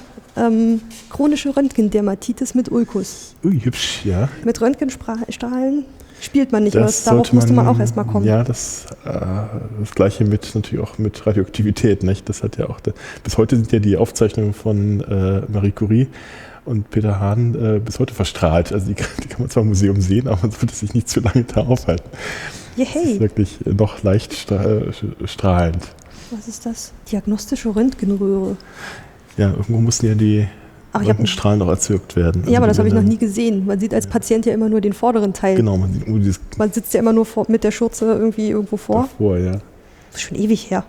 Ich habe doch nie so eine, so eine, Röhre? So eine Glühbirne da irgendwie. Ja, ist halt eine große Röhre. Also Im Prinzip ist es ja Röntgen auch nur eine Strahlung, die äh, erzeugt wird und die man dann. Äh, ich habe mir noch nie Gedanken gemacht, wo die Strahlung wo die herkommt. Strahlung herkommt. Nee. Ich da kam halt dann einmal im Monat kam der Mensch, man, man mit dem Röntgen vorbei ne, und dann hat dann immer, ne Gott, hat die nachgefüllt. Genau, wie der, wie der Eis, Eiswürfellieferant genau, oder so. Richtig. Nein, natürlich nicht. Das hier finde ich noch ganz. Instrumentarium? Das finde ich jetzt muss. Ach, das ist zur ähm, Schädelvermessung, ne? So ein Gerät mit ähm, so einer Art Zange mit, mit Skala. Ah, ich glaube auch so. Ja, Sieht so. man das in Filmen nicht auch immer so, dass die dann gucken, wie dick man ist? So. Das kann sein, ja. Das finde Aber ich, das hier- kann man das mit dem Maßband ganz, eigentlich auch schon machen. Ich glaube, das braucht man insbesondere beim, beim ich finde das hier übrigens so ganz nett gemacht. Genau, du hast auf dieser Seite kannst du so durchgucken und siehst dann hier nur ganz knapp medizinische Fachliteratur, Mhm. Operationsbesteck, also vom Text her. Und auf der anderen Seite hast du Vitrinenwand, ja. Genau, und auf der anderen Seite hast du dann aber äh, Texte dran. Das finde ich ganz, ganz hübsch gemacht und du siehst aber dieselben Objekte nochmal, aber unter einem anderen Aspekt. Ah. Da wird das in einen anderen Kontext gestellt. ja, das ja, finde ja. ich coolen Das ist Kniff. gut gemacht, ja. Und hier geht es dann noch um die etwas düsteren Seite der, der Medizin, nämlich die. Das, weil du sagst, ich habe überlegt, hier ist das einzige Fenster, Ja, wo das frei äh, ist, ja. das frei ist, ob das so gedacht ist, dass Licht auf dieses düstere Kapitel fallen soll. Ja. Könnte das so gemeint sein? Weiß ich es nicht. Ich dachte gerade, es hätte vielleicht irgendwas mit, der, mit den umliegenden Gebäuden vielleicht auch Aber zu tun. Aber guck mal, der. Blick aus dem Fenster ist ein Museumsobjekt. Blick, Ah. Blick auf die psychiatrische und Nervenklinik der Charité. Charité, siehst du? Also indem du einfach das Fenster freilässt. Ja. Ich, bin, ich mag das Schlaue Museum. Idee, ja. Also wirklich ganz einfache Mittel, aber eigentlich eine, eine gute, gut durchdachte Idee. Dann auf der einen Seite stand Mikroskop, auf dieser Seite steht Krankenmorde. Ja. Oder Menschenversuche, Zwangssterilisation. Auf der anderen Seite steht ein Operationsbesteck. Also das, man geht dann rum und merkt, ah, da steckt, es gibt diese Instrumente, aber da steckt noch ganz viel dahinter. Hier gibt es auch was zum Anhören. Das ist, glaube ich, die einzige Hörstation hier. Da kann man sich was anhören. Äh, eine Frau über ihre ermordete Schwester. Die war, glaube ich, Oh ja. behindert. Ja. ein Mann über seine Zwangssterilisation. Also hier kann man, hier wird es auch persönlicher, hier geht es dann auch so auf die, auch die Menschenseite kommt nicht zu Wort. Also die Menschen gibt es hier nicht nur im Glas, sie haben hier auch eine Stimme. Das finde ich auch wichtig, das darf man halt nicht vergessen. Durchaus, ja. Sonst sagt man so, dass der Mensch wird hier so als Objekt dargestellt, aber ich finde, hier gelingt dann auch so der Twist zum Menschen, Patienten, Leidenden. ist sehr, sehr wichtig. Also ich, äh, ich hatte mal spaßeshalber, als in der guten alten Zeit, als man noch, noch etwas freier studieren konnte, äh, hatte ich auch ein Semester einfach mal eine Vorlesung besucht bei den Medizin, Medizinhistorikern. Und die haben tatsächlich damit eigentlich angefangen, gesagt, naja, also man muss immer dran denken, ähm, die ersten medizinischen äh, Erkenntnisse, die wir sozusagen in der Neuzeit haben, gehen natürlich zurück auch auf, auf Menschenversuche. Und nicht nur, nicht nur erst bei den Nationalsozialisten, sondern schon weit früher. Die haben ja schon viel früher auch angefangen, an Leuten so rum zu experimentieren, an Patienten rum zu experimentieren, äh, ohne deren Zustimmung oder deren Wissen sogar, äh, weil sie es einfach konnten. Und ähm, da muss man natürlich immer mit im Hinterkopf behalten, dass die Erkenntnisse, die wir heute haben, auch nicht immer auf, auf die besten Wege gewonnen worden sind. Nicht? Wobei natürlich Also man darf es nicht verschweigen, aber man muss es irgendwie auf jeden Fall auch ja, ja, behandeln. aber ich fand es sehr gut, dass sie damit auch angefangen haben, also dass man das auch zeigen musste. das ist die ähm, Grundlage, davon gehen wir aus. Genau, genau. Das passt eigentlich traurigerweise genau zu heute. Äh, Ich weiß nicht, ob du die Nachrichten verfolgt hast. ähm, Mit den äh, Benzinstudie. Medikamentenversuchen in Frankreich. Genau, da Ja. ist ja dann äh, so schief gegangen, äh, dass dort jetzt äh, einer äh, Hirntod tot ist und und, die anderen Und fünf oder sechs haben jetzt irgendwie sind müssen ihr mit ihr Leben lang wahrscheinlich mit Behinderung genau, weiterleben. liegen Das auf der so krass. Intensivstation. Also das, das ist natürlich immer die, die Kehrseite dieser, dieser Versuche. Ähm, und auch oft ist es ja so, dass das, weiß nicht, als Student hat man ja auch öfters mal solche, solche Anzeigen gelesen, ne? medizinische Versuche, oh, klingt doch toll, drei Wochen irgendwo äh, äh, freie Kost und Logis und du musst halt nur irgendwelche Mittelchen schlucken und kriegst auch noch viel Geld dafür, kannst in der Zeit irgendeine Arbeit schreiben. Aber man sieht, das ist nicht ganz ohne. Nicht? Also nee, man, also ich, ich ähm, würde das auch nicht, mhm. ich für mich selber nicht machen. Also, nee. Ja. Ich weiß nicht, wie man darauf reagiert. äh, Das, ich brauche ich brauch mich die- noch. Ja, an, andererseits ohne die Versuche kriegen wir natürlich auch keine äh, Präparate zugelassen. Äh, das ist natürlich immer dann das ist die Kehrseite davon. Nicht? Und allein mit, mit, mit Tierversuchen oder eben mit anderen klinischen Methoden kriegst du es halt dann doch nicht raus. Ob das, man sieht es ja zum Beispiel bei Contergan, da ist ja auch äh, erst sehr, sehr lang äh, später aufgefallen, dass es zu Erbschäden führen kann. Ja, Und die Folgen haben wir dann gesehen. Ne? War ein wunderbares äh, Kopfschmerzmedikament. Ne? Das war, hat, äh, viele Ärzte waren traurig, weil War ich das gesagt nicht habe. Schlaf? Oder Schlafmittel, Schlafmittel, Schlafmittel, Schlafmittel, war es so genau. Schlafmittel. Und hatte also sonst keine Nebenwirkungen, aber dummerweise äh, dann doch sehr für verheerende den werdenden für Menschen. den werden Menschen, ja. Ja, das ist schwierig, ja, gerade auch wieder. Um Tierversuche ist ja auch gerade wieder viel Diskussion. Ja, ja. Deswegen, also hier wird's. Das ist auch die einzige graue Vitrine hier im Raum. Die anderen sind eher so braun. Also es ist auch noch mal so ein bisschen Nochmal herausgehoben. ja. Ein bisschen klinischer. Also ich finde es auch, also jetzt wieder der Museumskundemensch sagt wieder äh, auch eine interessante Wahl des äh, Der Farbigkeit, ja. das, nee, das äh, audio ähm, so. dingens weil das auch so aus Metall ist. Er aussieht wie ein Duschkopf. ja, ja, aber das das, da gibt es auch nicht so viele Anbieter, muss man dazu sagen. Aber hier passt er. Hier passt er gut, ja. Hier sieht es ein bisschen. Man hätte auch einen alten Telefonhörer oder so umbauen können. ja, sowas. hätte auch gepasst. So einen alten, äh, ja. Also dieses Metall neben Mhm. dem metallenen Operationsbesteck und diesen Mhm. Knöpfen, es passt hier. ja, wobei ich fast schon ein bisschen zurückhaltend wäre, es zu benutzen, wenn ich gerade das daneben habe. Da weiß ich nicht, ob es dann so, so äh, im ersten Moment hat man es ein bisschen aber dann davor, das euch anzuhören. Ne? Also ist man, man wird so vor, vorbereitet, dass auch natürlich dann wahrscheinlich der Inhalt auch etwas krasser sein dürfte. Ja, der Regenweg in die äh, Rassenhygiene im Buch Richtlinien für Schwangerschaftsunterbrechung und Unfruchtbarmachung aus gesundheitlichen Gründen. Mhm. So eine, auch solche Bücher sind hier Ausgestellt, ja. Nicht zum Reinlesen, aber mal allein der Titel, dass es dieses Buch gibt, ist ja schon mal eine Tatsache. Ich glaube, ich, glaub, ich lag auch richtig mit dieser, diesem ähm, äh, Vermessungsinstrument für Schädel. Äh, Ist doch Schädel, ja. Form. ja. ja. Ah, ja, stimmt, das Weil es ging ja bei, den, bei den Rassenhygiene. Rassenhygiene, ja. Also wo man ja glaubte, dass man über die Schädelform etwas über den Menschentypus aussagen kann oder gerade die Rasse, äh, was sich ja auch medizinisch mittlerweile völlig als Humbug herausgestellt hat, nicht? dass da also gar keine, gar keine Relevanz ist. Ähm, ich glaube, es gab hier auch ein Kapitel über ja da die Charité im Nationalsozialismus. Das sind Ah ja, halt auch mhm. Geschichten, die man nicht, Nicht verschweigen nicht verschweigen Nee, darf. Ja, Das ist immer schon quasi die nächste äh, äh, Stufe sozusagen vom, vom Röntgen, das ja noch etwas krude war zum Teil. Jetzt schon etwas moderner mit äh, Computertomographie. Und so mehrschichtig. Röntgen war ja immer nur eine Schicht, ne? Genau. Mhm. Und hier geht es jetzt um äh, Computertomographie, Positronen-Emissionstomographie. Ah ja, PET. PET-Scan habe ich schon mal ja, gehört. richtig, ja. Aber noch MRT nie den ganzen Namen. Und- Magnetresonanztomographie. MRT.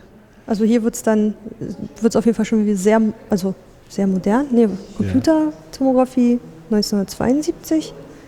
Mag- MRT seit 1982. Nee, ist gar nicht so. Gar nicht so. Ist schon eine Weile. Jung, ja. Und die alten Sonographie-Geräte. Zum Teil kenne ich die von meiner Praxis. Mein Vater, ich war immer ein Versuchskaninchen für neue Modelle. Echt? Ja, ja. Kriegt ja immer diese, diese eklige Gel auf, äh, auf äh, dieses Gleitgel da drauf. Auch immer eklig war, was nie wieder ich abgekriegt hat. Dann kriegt er immer nur diese kratzigen Tücher dazu. Ich weiß nicht, warum, warum kein, warum man nie mal irgendwie ein paar. es waren immer diese he- heftig äh, papierhaltigen oder holzhaltigen äh, Die sind quasi Tücher, Holz. Ne? Ja, das ist quasi vom Baum ich runtergehobelt. glaube auch, ja. Das, man hat das Gefühl, man kriegt Splitter. Ja, ja, richtig. Aber wie man da, wie die es schaffen, aus dem Zeug irgendwas rauszulesen, fasziniert mich immer wieder. Also das ist auch, muss auch wieder das geschulte Auge des Mediziners sein. Definitiv. Aber ich glaube, das ist einfach wirklich Erfahrungssache. Wenn du mal einmal erkannt hast, was das ist, dann ist es leicht dann wieder zu erkennen. Man kriegt ja auch immer gezeigt und man konnte ja immer mitgucken. Ich habe auch nie was kapiert, was das sein sollte. Mein Vater erzählte dann immer was. Ah, das ist jetzt das und das und da hast du jetzt irgendwo eine Zyste und guck mal da. Aber man, aber so selber als Patient, Mhm. wenn der Arzt einem sowas zeigt, so hier sehen Sie das und das und das. Denkst ja, man, sagt, schön. man sagt doch auch immer, haha, und wie sollen Sie denn jemals lernen, dass man, dass man selber das nicht ich glaube, das. So können wir, wir spiegeln Ja. ihn ja auch, man will sich nicht die Blöße geben und sagt dann, sehe ich nicht. genau, ja. Können Sie mir alles erzählen? Wahrscheinlich tun sie das auch. Ah, jetzt sehe ich, äh, bis 2007 geht der Zeitstrahl. Ach ja, genau. sind Dann- mittlerweile durch den Raum gegangen. Kann man ungefähr schon einschätzen, wann diese Ausstellung äh, eingerichtet worden ist. Ich schätze mal, das wird ungefähr in dem Jahr passiert sein. So wie wenn die Archäologen vom äh, äh, so und so viele Jahre vor heute reden, dann äh, meinen sie 1950. Okay, Es gibt so eine, so eine Datierungsmethode, ähm, gerade bei der äh, C14-Datierung. Äh, da nimmt man nämlich das, das Datum äh, sozusagen des, des ersten Mals, dass man, dass man sich mit dieser Methode beschäftigt hat. und das ist der neue Start. Februar-Methode nach Libby, glaube ich. Und äh, das war dann, genau, darf man nicht verwechseln mit dem heutigen Zeitpunkt, weil der blöd wird, sich immer auf heute zu beziehen, weil das heute verändert sich ja auch immer. Ja, Deswegen äh, heißt das einfach dann äh, tatsächlich das Jahr 1950. muss man wissen. Genau, Sonst, muss äh, man wissen, sonst ist man da etwas Irritation, ja. Genau, Nervenkitzel heißt hier die Präsentation auf dem Bildschirm. Da geht es, was Nervenzielen erregt. Ich nehme an, das sind vor allem elektronische Impulse. Genau. der Blick in die Arbeit des Gehirns, soweit wie man. Ah ja, genau. Da kann man ja mittlerweile verschiedene Regionen festmachen, wo was passiert, wo welche akti akti äh, Bereiche aktiv sind, welche nicht. Früher hat man es ja insbesondere dadurch rausgekriegt, dass manche welche Bereiche durch Verletzungen ausgefallen sind, was sich dann Stimmt, verändert. Ausschlussverfahren, das kommt man ja so Da gibt es machen. auch sehr, sehr interessante Geschichten von Leuten, die irgendwelche Rohre im Kopf hatten oder äh, durch einen Unfall und was dann mit den Leuten passiert ist. Da muss man auch erstmal gucken, was Gibt es genau. eine schöne ist. Huxilla-Folge übrigens dazu. Ähm, ein Mann, der so eine, Eisenstange durchs Gehirn kriegte und ähm, der, dessen, ich dessen alles Persönlichkeit sich verändert. Von den und Huxilla. äh, da wird die Frage, ist das wirklich so passiert oder nicht? Doch, das war eine Ach so, als, als äh, Story der Einzelfolge. Woche. Nee, ist eine Einzelfolge gewesen. so. Ja, ja. Ah, da muss ich nochmal nachgucken. Kommt halt in die Shownotes. Stimmt, genau. Also ich glaube, weiß nicht, ist man mittlerweile schon weiter, als dass man sehen kann, was aktiv ist, wann?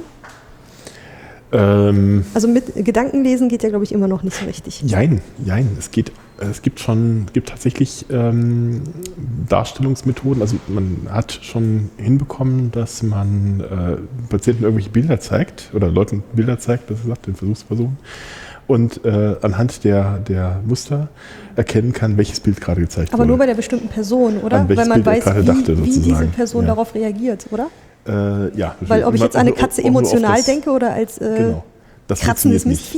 Ja, eben, das funktioniert noch nicht. Aber äh, man, man merkt, geht so langsam in die Richtung. Also man könnte, wenn das so weitergeht, wenn das wirklich funktioniert, kann man vielleicht tatsächlich mal so ein bisschen Gedankenlesen bei den Leuten machen. aber nur wenn irgendwie alle Menschen gleich denken würden, oder? Aber ich glaube, solange jeder noch individuell denkt, wird es schwierig. Da muss Ja, man ja klar. vorher schon auswerten, wie dieser Mensch denkt oder Aber es tickt. gibt ja schon so Sachen wie nach links denken und nach rechts denken und das kannst du den Cursor bewegen und sowas. Also das geht schon Ach, relativ den gut. Kram. Ne? Ja, stimmt. Das geht auch schon.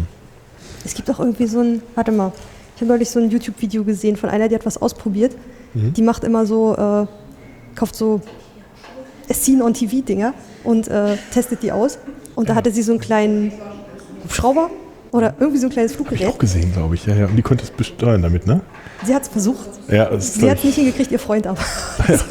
sie war irgendwie zu äh, hektisch. Und das Ding ist immer irgendwie auch irgendwie aber random irgendwie äh, oder wieder runtergeknallt und so. So ganz hinten an der Wand. genau, in, jetzt wieder äh, Kisten. dem Museumsraum geht es um die Entzifferung, nee, nach der Entzifferung des Genoms. Ja, Also irgendwann wurde es ja mal entschlüsselt. Ach, wir sind an dem, 2003. da hinten steht noch so ein Nachbau, da in der Mitte von diesem ja. Genommodell. Da gehen wir gleich auch noch mal hin. Äh, als es ja irgendwann so, Helix. genau, als es irgendwann entschlüsselt war, was, ist ab, was ab da weiter passiert ist. Ja. Das war doch diese Craig Venter, ne? Ähm, der 2003, das habe ich so auch gerade gelesen, dass es 2003 war. Seit Äh, April 2003 gilt das menschliche Genom als entziffert. Genau, ja. Mittlerweile kann man sich das ja quasi im Internet schon bestellen. Für ein paar, paar, paar Dollar. Das ist recht einfach zu kriegen. Du schickst irgendwie eine Speichelprobe hin und kriegst dann dein, dein Genom zurück. Mit sogar Angaben von möglichen genetischen äh, äh, ähm, Vererb- äh, Anlagen für, für, für, für Krankheiten. Wenn man es denn wirklich wissen möchte. Don't Da want haben to wir know. die Diskussion von eben wieder, ne? Ja. äh, von wegen Sterbedatum. Aber möglicherweise, wenn du Pech hast, ähm, kannst du solche Dinge schon, kannst du jetzt schon rausfinden. Ja, ich glaube, hier geht's, ja, diese Blöcke, die sind dann wirklich so, nicht nur, ja, man fängt an mit Lesen des Genoms und dann fängt man an drin rumzuwursteln. Und das irgendwie zu gucken, was können wir jetzt mit diesem Wissen anfangen. Ab da wird es dann irgendwie stellenweise unheimlich, glaube ich. Ja, insbesondere wird natürlich, ähm, das geht natürlich auch mit, äh, auch wird ja auch erwähnt, Essen mit Hintergedanken, nicht? Äh, genetische Veränderungen von Lebensmitteln, die durchaus auch äh, äh, ihren, ihren Nutzen haben. Nicht? Also wenn ich denke an, an äh, Getreide- und Reissorten, die dann einfach äh, un, ja, äh, widerstandskräftiger gegen, gegen Krankheiten, gegen Fressfeinde sozusagen werden, wo man auch weniger Gift drauf sprühen muss, hat natürlich auch wieder Vorteile. Vielleicht wieder gesünder. Ne?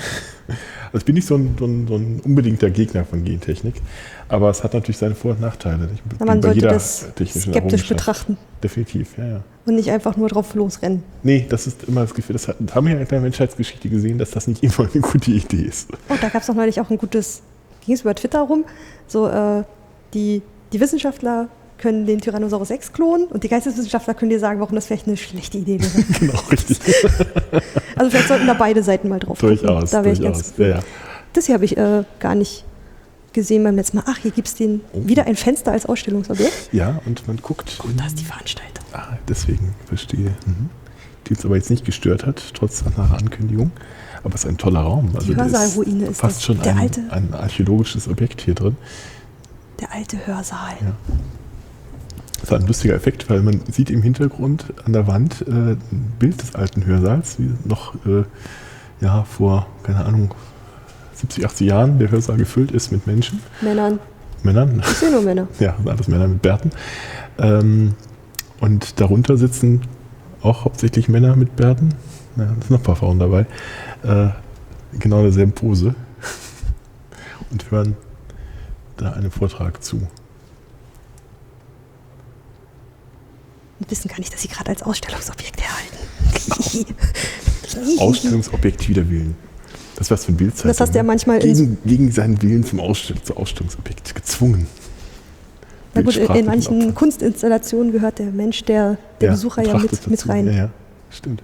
Wir haben auch so ein schönes Objekt bei uns, also nicht direkt im Museum, aber es äh, gehört eigentlich sozusagen mit zur Geschichte des Museums. Äh, äh, das ist ein, ähm, so ein Panel, also ein bisschen aufgebaut wie ein Tryptychon. Mhm. Und da ist ein Stuhl mit auf, auf, eingebaut. Und der Stuhl, äh, du sollst dich als Besucher sozusagen auf diesen Stuhl setzen. Traut sich keiner, oder? Trotzdem natürlich gar Nee. Denkt man, das ist nicht Kunst. Und äh, das Kunst, da traut sich keiner drauf. Lustigerweise, diese Stühle sind bis heute Bestandteil unserer äh, normalen Büroausstattung. Aber wenn man sich nicht sicher ist, Ja, eben das. Hier werden Hirnströme aufgezeichnet oder wurden bisher gemacht. Ja. Ach ja, Hans Berger. ja, Da ging es, ähm, genau, da geht es wieder ums EEG-Gerät. genau. Mhm. Von der Kopfoberfläche Gehirnströme abzuleiten und Ja. äh, diese Kurven dazu festzuhalten. Und irgendwie da, ich, ich habe darüber mal, glaube ich, im ersten Semester oder so Mhm. irgendwie einen Text drüber gelesen. Da ging es irgendwie um Schlafforschung und Ja, da ist man dann wirklich auf die Suche nach dem, nach dem Bewusstsein des Menschen gegangen. genau. Wo das, äh, wie es so schön heißt, ist. die Zickzackkurve der menschlichen Seele gemeint zu, gefunden zu haben. Äh, ist natürlich wieder schön. so die Entdeckung So- dieser, dieser REM-Schlafphasen ist auch, glaube ich, mit Richtig. dem Gerät dann irgendwie gelungen. Wie, wie Ja, schläft ja, man? genau. Und genau, das war ein Seminar zu Schlaf als Kulturtechnik. Das war, das war ein total tolles. Seminar. Ich mochte das. Schlaf als Kulturtechnik. Das Ja. ist schön, da wäre ich auch eingegangen. Wo, wo, gehört, Ja. wo gehört Schlaf hin? Warum ist man acht Stunden am Tag wehrlos und kann. Äh, Ja, das ist, ist ja auch spannend. Das ist eigentlich bis heute nicht so richtig eigentlich geklärt, Genau. warum der Mensch das eigentlich macht. Weil es würde ja auch reichen, dass wir uns irgendwo stumm in die Ecke setzen, um uns zu regenerieren. Oder ne? wie ein Delfin nur das halbe Gehirn Ja, abschalten ja, oder irgendwie eben. sowas. Aber äh, Das ist ich doch hatte, total eine Erklärung, die ich mal gelesen hatte, war, ähm, wie war das? Ist deswegen, damit wir nicht äh, irgendwie müde durch die Gegend rennen und uns verletzen.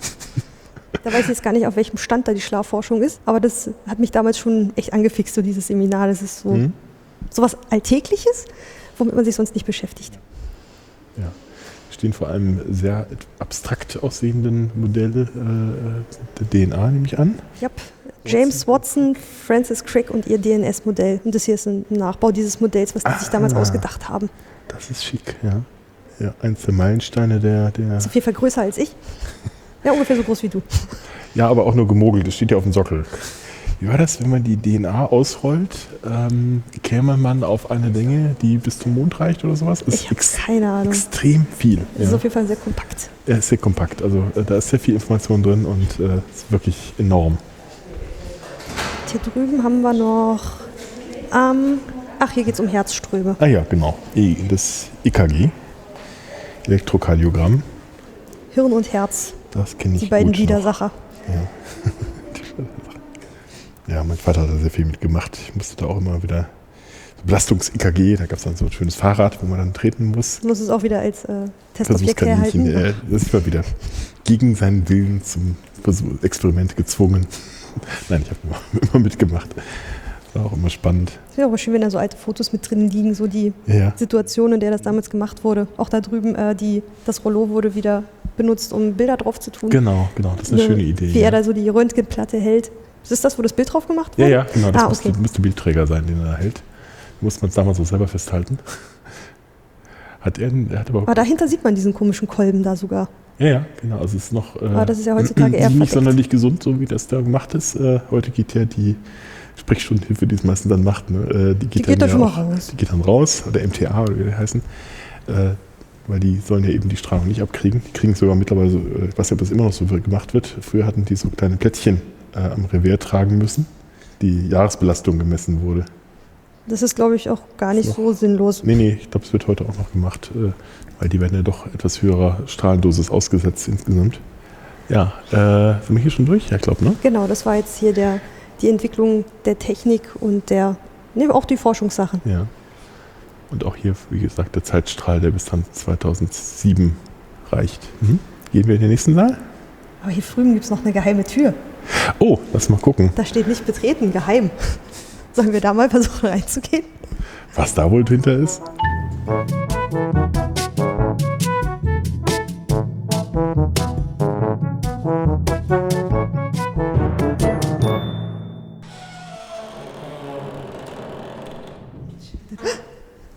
Das ist das geheime Kabinett. Hallo und herzlich willkommen zur kurzen, aber überraschenden Spezialausgabe des Geheimen Kabinetts.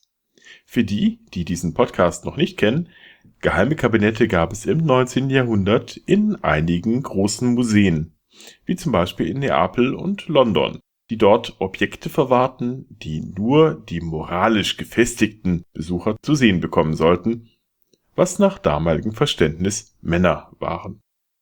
In diesen Schränken, manchmal auch in ganzen Räumen, befanden sich Artefakte und Kunstwerke, die man als obszön oder anderweitig verwerflich einstufte. Dieser Podcast widmet sich dementsprechend Themen und Geschichten, die in den Geschichtsbüchern eher ausgelassen werden, weil sie zu anstößig oder als zu profan angesehen werden.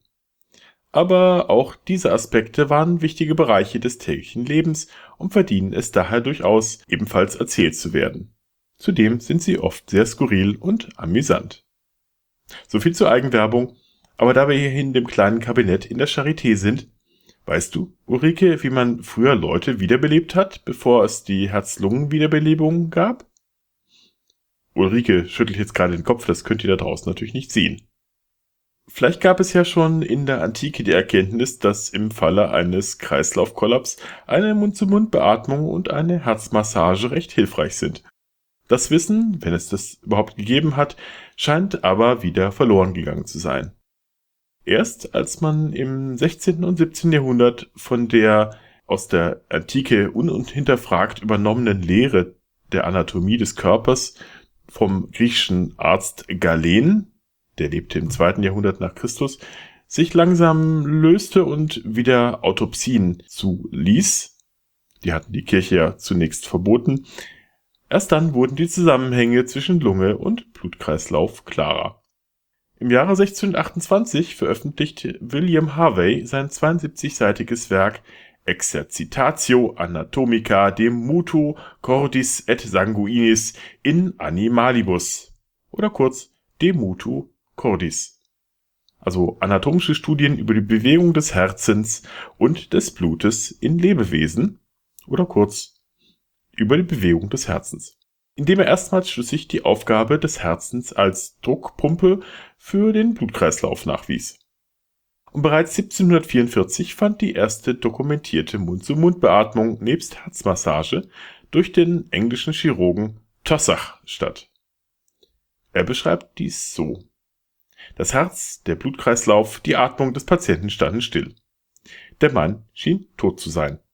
Anmerkung, er war ein verunglückter Bergmann. Ich blies ihm so fest ich konnte Luft in den Mund, aber da ich vergessen hatte, die Nase zuzuklemmen, entwich die ganze Luft wieder. Mit der einen Hand hielt ich ihm die Nase zu, mit der anderen übte ich Druckbewegungen auf seine Brust aus, während ich erneut begann, ihm Luft in die Lunge zu pusten. Auf der Stelle nahm ich sechs oder sieben sehr schnelle Herztöne wahr. Seine Brust hob sich, einen Augenblick später konnte ich seinen Puls fühlen. Soweit seine Beschreibung. Es dauerte aber noch einige Zeit, bis sich diese Erkenntnis in Europa herumgesprochen hatte. Immerhin war den Leuten klar geworden, dass es irgendwie mit Luftzufuhr zu tun hatte. Doch die Ideen, wie diese zu applizieren sei, waren sehr unterschiedlich. So gab es unter anderem Vorschläge, man solle dem Patienten warme Luft mit einem Blasebalg, abgebrochenen Pfeifenstielen oder einer Klistierspritze in die Körperöffnungen blasen oder gleich warmen Tabakrauch mittels Blasebälgen in den After pusten.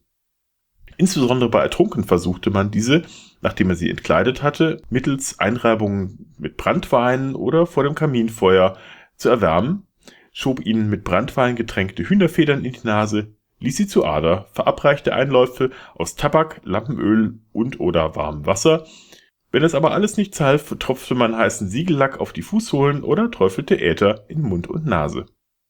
Wiederbelebung war also quasi Unterhaltung für die ganze Familie. Insbesondere die Methode Bicker, die der niederländische Medizinhistoriker Erwin J. O. Campagne in seinem lesenswerten Büchlein Der Penisverkürzer beschreibt. Lambertus Bicker war Ende des 18. Jahrhunderts der Stadtphysikus von Rotterdam gewesen und hatte sich eingehend mit der Wiederbelebung Ertrunkener beschäftigt.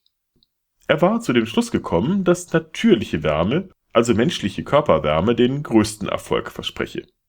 So hatte er angeblich beträchtlichen Erfolg bei der Reanimation von im Hafenbecken von Rotterdam verunglückten Arbeitern gehabt, indem er die nackten Körper der Patienten von Helfern aufwärmen ließ. Am besten von gut gebauten, kräftigen Frauen, optimalerweise gleich von mehreren auf einmal. Denn nur so würde sich das verdickte Blut wieder in Wallung bringen lassen. Immerhin konnte er die Wirksamkeit seiner Methode am eigenen Leib beweisen, wenn auch unfreiwillig. Etwa im Jahre 1780, das Jahr steht nicht ganz genau fest, stürzte die Kutsche einer jungen Patientin direkt vor ihm in den Skikanal.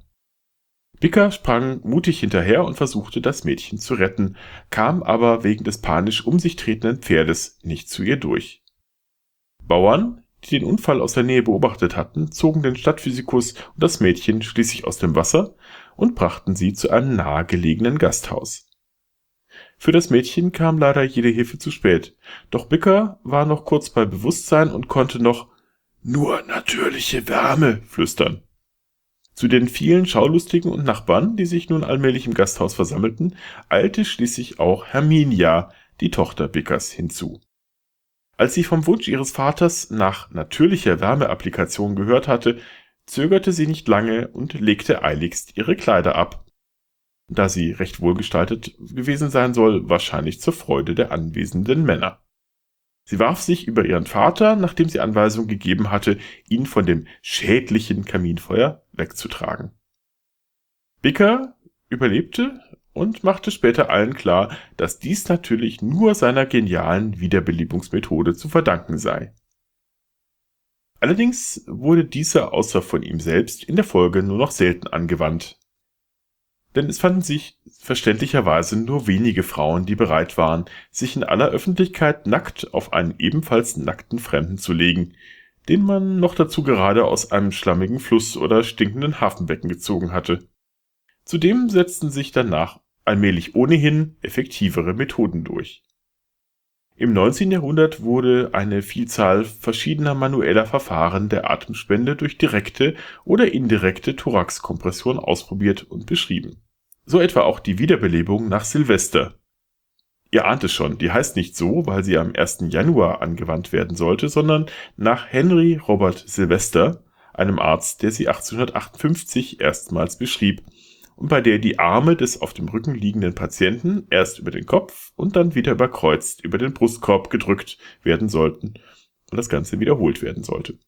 Das Verfahren war leicht modifiziert sogar noch bis in die 1980er Jahre in Gebrauch.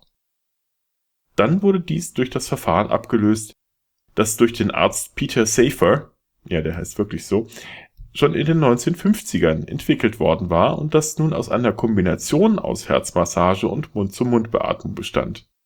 Safer verdanken wir übrigens neben dem heute noch in jedem Krankenhaus eingesetzten Beatmungsbeutel auch die Resusci-Anne. Die kennst du sicher auch, Ulrike. Doch, doch, das ist nämlich die Puppe, die heißt manchmal auch Rescue Anne, äh, die als Übungsgerät bei den ersten Hilfekursen eingesetzt wird. Siehste? Safer hatte die Prototypen 1960 zusammen mit dem norwegischen Spielzeugfabrikanten Esmond Lierdal entwickelt. Das Gesicht der Puppe ist übrigens der Totenmaske eines Mädchens nachempfunden, die im Jahr 1900 in der Pariser Seine ertrunken war und die seither zahlreiche Künstler und Schriftsteller inspiriert hatte. Übrigens ein Tipp, der vielleicht Leben retten kann. Viele, die erste Hilfe leisten, sind zu zögerlich und zu langsam bei der Herzmassage, die etwa 100 Mal pro Minute appliziert werden soll. Als Hilfe dabei kann man das Lied Staying Alive von den Bee Gees summen, das ungefähr den richtigen Rhythmus besitzt. Alternativ allerdings, das ist vielleicht ein wenig makaber, geht natürlich auch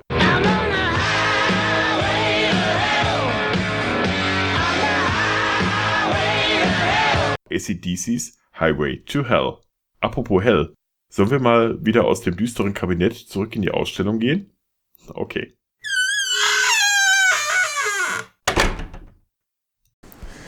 Huh, äh, interessant, was man noch für Nebenwege gehen kann, wenn man mal eine Tür aufmacht, wo geheim drauf steht. Ja, das sollte man im Museum sonst eigentlich nicht machen, aber in dem Fall hat das ganz gut gepasst. Genau, wir dürfen das. Genau. Die wird auch für normale Besucher, glaube ich, sonst nicht mehr sichtbar sein. Das Nee, ist so ein bisschen wie bei Gleis diesen- 9 3 Viertel. Genau, da hatte ich auch gedacht. Genau, gehen wir mal weiter. Jetzt gehen wir Ah. in den, in den historischen Krankensaal. Erzähl mal, was siehst Mhm. du? Ich, äh, wir stehen wieder in dem äh, großen Saal, der ein bisschen, äh, diesmal ein bisschen äh, ähm, großzügiger äh, bestückt ist und zwischen, jedem, zwischen jeder Säule sozusagen steht ein, ja, eine so eine etwas längere Installation mit Vitrine und einem Podest. Wirkt so ein bisschen wie, ähm, gut, das muss ich sagen, habe ich vorhin schon gehört, so ein bisschen wie die Krankenbetten, die hier aufgereiht sind. Ähm, tatsächlich sieht man ja auch dann äh, Krankenbetten. Ähm, Hier ist auch noch, guck mal, Krankensaal in der ach, das war auch tatsächlich der Krankensaal, deswegen. Genau, ah, ein Foto von das ist ja 1910 schlau. hängt am Eingang. Das ist ja schlau gemacht. Also man sieht tatsächlich da auch die alten Betten. Äh, damals gab es aber noch keine Säulen, offensichtlich. Äh, Das habe ich mich auch anderer- gefragt. Auf dem alten Ist das ein Foto anderer Saal? aus dem, ein, äh, von den Fenstern her könnte es hinkommen. ja, aber vielleicht gab es ja noch einen eigenen so ein Flügel. Modell. Vielleicht gab es noch einen anderen Flügel. Also kann sein, dass die. Hier ja. drüben gibt es auf jeden Fall so ein Holzmodell davon, Ja. wie früher die äh, Aufteilung war. Mhm. Hier steht dann oben immer drin, wer wo gelegen hat. Ach, das ist ja schlau gemacht, ja. Hier zum Beispiel Oh. äh, Kretzigen Kretzigen Weiberstube, Weiberstube. infizierte Weiberstube, Salivationsstube, gut, das sagt mir jetzt nichts. ja Ähm, was mit, ist, Saliva ist doch Speichel. ist es nicht Salvia? Saliva? Oder da ist ein Vitamin I zu viel drin. Saliva. Und auch hier unten gibt es auf jeden Fall das Ganze auch nochmal für die Männer. Kretzigen drüben, Männerstuhl. Die sind also am weitesten voneinander ausgeteilt. genau, also das war getrennt voneinander und nach Krankheiten. Und also in dem Raum werden so, ähm, es gibt hier verschiedene Themenblöcke wieder. Ja, also hier fangen wir an mit offensichtlich mit Schusswunden und ähnlichem. Haut, also hier oben steht es immer oben an der Vitrine. Ah, hier geht es um die Hautgeschwulst. Hautgeschwulst. Was hat das mit dieser Waffe auf sich? Das ist eine alte, alte Muskete, die hier liegt. Na, Es gibt immer zu jedem Mhm. dieser Themenblöcke gibt es eine, eine Geschichte, Mhm. die sich an einem Menschen festmacht. Und das ist, Ah. ähm, das sind immer so private oder aus dem Leben dieses Menschen oder auch aus der Krankheitsgeschichte. Das ist nämlich ein gewisser Adam Heinrich, der 35 Jahre alt war und ein. Ist aber wohl anonymisiert worden. Ach so. Also, aber ähm, ja, also genannt. um dem Ganzen ein. Gesicht zu geben, Ja, glaube ich, genau. was ich auch äh, ganz interessant finde, auf jeden Fall das so zu machen. Adam Heinrich L. Punkt heißt er ja auch, deswegen. Und der hatte wohl ein Geschwulst, aber äh, diente in der preußischen Armee, deswegen hat er dort äh, auch den, äh, sozusagen seinen persönlichen Besitztümer, sein, sein, äh, seine Muskete und äh, zwei Spuren mitbekommen. Verstehe. Oder es soll zumindest äh, andeuten, dass sein, nee, wird wahrscheinlich nicht sein Pri- privates sein. Nee, gehört nicht dazu, aber es ist ähm, quasi aus der Zeit. Warte mal, er war Soldat, dann hatte er diese Krankheit und ist äh, nach, der, nach der scheinbaren Heilung ist er dann wieder zu seinem Regiment zurückgekehrt. Mhm. Das ist so die Geschichte, die sie da ganz kurz äh, Genau. erzählen. Und hatte eine Geschwulst. Ganz wichtig, die Geschwulst. Ich hatte auch lange, ich habe immer gedacht, es ist das Geschwulst, aber es ist die Geschwulst. Ja. Aber die dann irgendwann Kindskopf groß war, Ja. steht dabei. Ordentlich. Also offenbar ein gutartiger Tumor, sonst hätte er den nicht, äh, nicht, hätte er nicht zurückkehren können. Oder vielleicht ist er dann auch aus anderen Gründen. Und hier Gestorben. hinten am anderen Ende der Vitrine, also quasi, Ja, wenn man von den Krankenbetten ausgeht, so hinter dem Kopfteil. Genau, am Fußende ist immer die Geschichte und am Kopfende ist dann immer allgemeineres über diese Art der Krankheit. Hier liegt Besteck, Säge, die machen wir gerade, also so Schnittwerkzeuge. Amputationsbesteck wahrscheinlich auch, ne? Das ist so ein, so ein Sägen und äh, Skalpelle, also wahrscheinlich wirklich Nummer zum 10. Abtrennen von, von Körperteilen. Wax. Ja. Warte mal, Nummer 10, wo ist denn die Nummer 10? Hier oben, chirurgisches Besteck. Genau, weil der Tumor wurde wohl irgendwie Amputationssäge, ne? aufgeschnitten. Schädelsäge mit rundlaufender Schneide, Stichsäge, Skalpelle und Messer. Was haben die denn da an den Hals geklemmt? Äh, das sieht so nach einer, einer Wundpresse aus, ne? Ja, aber die haben Nee, da nee, was das Ist, äh, durchgesteckt. das ist ein Pfeil. Nummer 18, Anlegen eines Haarseils. Aha. Bitte? Durch die Öse in den Schenkeln der Zangenspitze sticht der Chirurg eine dicke Nadel. Chirurg. Chirurg. Das klingt immer noch nicht besser. Eine dicke Chinese Nadel. oder Chinese? Chinese. Chemie oder Chemie? Chemie. die mit einem Leinenstreifen bestückt ist. Das Textilband verbleibt in der Wunde, wird ständig etwas weitergezogen. Aha. Eines löblichen Eiters. Ah, ja, ja, das, das findest du übrigens auch schon in äh, bei Paracelsus, der auch davon redet, dass man dann Eiter ähm, anlegen soll, weil das angeblich So hilft. absichtlich.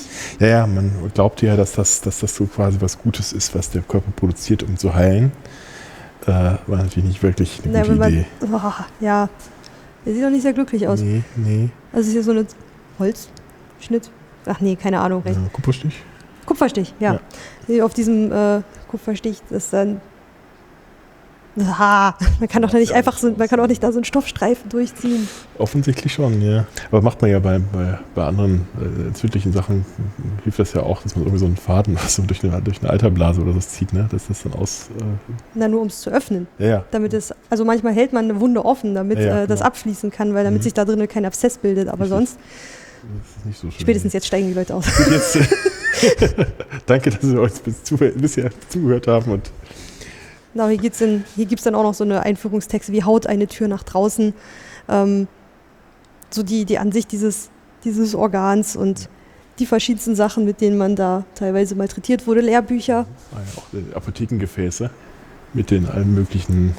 Ah ja, genau, da haben wir es auch das Apothekenmuseum in Heidelberg, äh, die auch eine große Sammlung davon haben. Dann auch solche, solche äh, die Geschichte dieser ganzen Bestandteile anschauen kann. Genau, die haben jetzt nicht unbedingt was mit dem Patienten, der vorne ähm, vorgestellt wird, zu tun, sondern eher so um das Medizin der Zeit grobe, sozusagen. genau. Zickzack oder erst links und dann Äh, rechts? das machen wir passend. Äh, Wir stehen nämlich jetzt vor äh, einer Ja. schweren Geburt. Dorothea S. ist schwanger. Das Ungeborene liegt quer. Schließlich äh, wird ein Chirurg geholt, der Charité, der das Kind wenden kann und die Entbindung dann glücklicherweise zum Abschluss bringen kann. Und hier neben liegt dann eher, das finde ich auch ein interessantes Sammelsurium eigentlich. Es liegt hier so ein Babymützchen. Ähm, Ah, da habe ich neulich was, äh, habe ich davon erzählt? Mit der Kröte? Hier steht, die Kröte ist seit der Antike ein Symbol für die Gebärmutter. Als Genau. Votivgabe wird sie in Wallfahrtsstätten von Frauen mit Frauenleiden oder einem erfüllten Kinderwunsch gestiftet. Da habe ich nämlich neulich was erzählt. Warum, warum Kröte? Ganz einfach, nicht, äh, ganz einfach deswegen, weil man glaubte, dass die Gebärmutter ein Organ sei, das im Körper herumwandern könnte. Und sich durchaus Fühlt sich an auch manchmal anderen so an. Stellen, das weißt du mehr als ich, ähm, dass sich dann auch durchaus anderswo äh, quasi festsetzen könnte, bis hinten ins Gehirn. Und man glaubte, dass dann, dass dann die, ähm, weil das ja die Hystera, also die Gebärmutter, griechisch Hystera, äh, die würde sich dann quasi äh, bemerkbar machen Ja, als bei den Hysterie, Frauen als ne? Hysterie. Mhm. Genau, das sind quasi diese Frauenleiden, die quasi auf der Gebärmutter basieren würden. Naja, kein Kommentar. Alles, alles Unterstellung. So, anlässlich der Geschichte von Mhm. Dorothea S. finden wir dahinter einen, einen Gebärstuhl aus dem 17. Jahrhundert. Ich fürchte, die Steine da unten sind, um die Füße drauf zu legen. Äh, ich glaube eher drauf zu stellen, also nicht, nicht, nicht irgendwie festbinden oder so. Oh Äh, Gott, daran habe ich gerade gar nicht gedacht. Nein, nein, also es soll nur die, äh, man weiß ja nie, was, was die Leute so gemacht haben, aber einfach nur, dass die Füße ein bisschen hochgelagert sind. Sieht trotzdem nicht bequem aus. Nee, man könnte aber eben die Rückenlehne verstellen. Das ist so mit mehreren Stufen. Mhm. Und die anschließend zum Festhalten. Zum Festhalten, wahrscheinlich noch ein Holz zum draufbeißen. Und hier hinten gibt es dann was zu Schlinge oder Zange. Genau, ja, was ist, was passiert, wenn Probleme dabei auftauchen? Oder auch Ja. hier so Lehrmaterial, also der nachgebaute Beckenbereich einer Frau. Oh Gott, oh Gott. Anscheinend, wo man irgendwie dran ja, gelernt hat. Kann, ja, da liegt nämlich auch Oder ein Kind wahrscheinlich, drin. oder wahrscheinlich auch das Wenden üben oder irgendwie Ja, sowas. ja, richtig. Also es liegt auch so eine Puppe von einem Kind drin, die man also dann hier drehen oder wenden kann. Und dann gibt es hier die verschiedensten Möglichkeiten, wie man das Ganze. Es gibt eine Geburtszange, ein was? Geburtshilfliches Phantom. Ist das? Nee, doch. Das Ding. Das, Das Ding. Gerät, ja, ja. Phantom, ah, okay. Aha. Gruselige anzusehende Instrumente, Warte, was Nummer 13 und 14. 13 und 14? Das eine müsste einfach eine Schere sein, ne? Wenn das ge oh, oh, Schneiden wir raus. Das ist sehr heftig, das was man über. Aber die halt. Kurzzangen, ich, selbst die da mit den Widerhaken finde ich ein bisschen krass. Die Nummer 4. man ist ja nicht zimperlich umgegangen mit den Kindern, ne? Na, wenn es raus muss, äh, Muss halt raus. ist ja das Leben von beiden in Gefahr. Ja, ja, Wahrscheinlich sagt man genau. irgendwann, alte Ärztewitz, äh, jetzt gehen sie nochmal nach draußen in ein Wartezimmer und äh, schlagen mit, äh, der Geburtszange noch den Vater, dann haben sie die ganze Familie ausgelöscht. den habe ich noch nicht Nicht? gehört. Wenn der, wenn der Patient, äh, wenn, der, wenn der Kandidat in der Prüfung Unsinn erzählt hat. Auch so eine Urban Legend, dass die, wenn man mit Medizinern rumgeht, dass das äh, irgendwelche Professoren dann erzählt haben. gibt es für diese Prüfungs, Prüfungsfragen gibt es ja immer solche Urban Legends, ne? Auch so, so Geschichten wie, jetzt malen Sie bitte nochmal einen Strich, äh, Strich an die Tafel, ziehen ihn weiter bis zur Tür, gehen aus der Tür raus und schließen sie von außen. Nee, das habe ich noch nicht Ach. gehört. Da gibt es eine ganze Menge. Das wäre auf so Xena mal wieder. Urban Legends aus der, aus der Universität. Es geht diesmal um Friedrich August W. Punkt, 28 Jahre alt. Was hat der Mann? Unbekannter Befund, also einfach Fieber heißt auch die Station. So, hier gibt es dazu wir ein, ein preußisches Militärbett Das sieht auch sehr preußisch dem- aus dem- unbequem aus. aus dem Bettenmuseum in Peenemünde. Es gibt ein Bettenmuseum, Sachen gibt's. In Peenemünde. Ich kenne, in Peenemünde gibt es nur dieses, dieses U-Boot. Ja, das kenne ich auch, aber dass da ein Bettenmuseum gibt. na Nee, das war mir auch neu. Ja. Interessant. Und es hängt eine Waage dort, eine kleine Balkenwaage. Genau, hier geht es um Körpersäfte und Lebenskraft. Ah, deswegen, weil die im Ungleichgewicht sind, Ah, genau. nach alter Vorstellung. Hier wird auch nochmal auf den Patienten eingegangen. Der Patient wird als Aufhänger genommen, um über diese Phänomene oder Krankheiten zu sprechen. Grüner Star, oh je. Ein Paar der, ähm, ich nenne es weiterhin Fußteil, weil es ein bisschen bettenähnlich aussieht. Hier gibt es sogar mal eine Schublade. Ah ja, genau. Also so, auch sehr aber nicht, nicht bei allen. Ach ja, genau. Ähm, das ist die Simula Glaukom-Simulationsbrille, Ah, mhm. damit du gucken kannst, wie jemand sieht, der äh, ein Glaukom hat, wo dann so ähm, bestimmte Sichtfelder Sichtfeldes. nicht äh, zu sehen sind. Du bist schon Brillenträger? Ja, das ist ein bisschen schwierig, vor allem ist die Brille sehr schmal. Also man sieht auch nur so ein.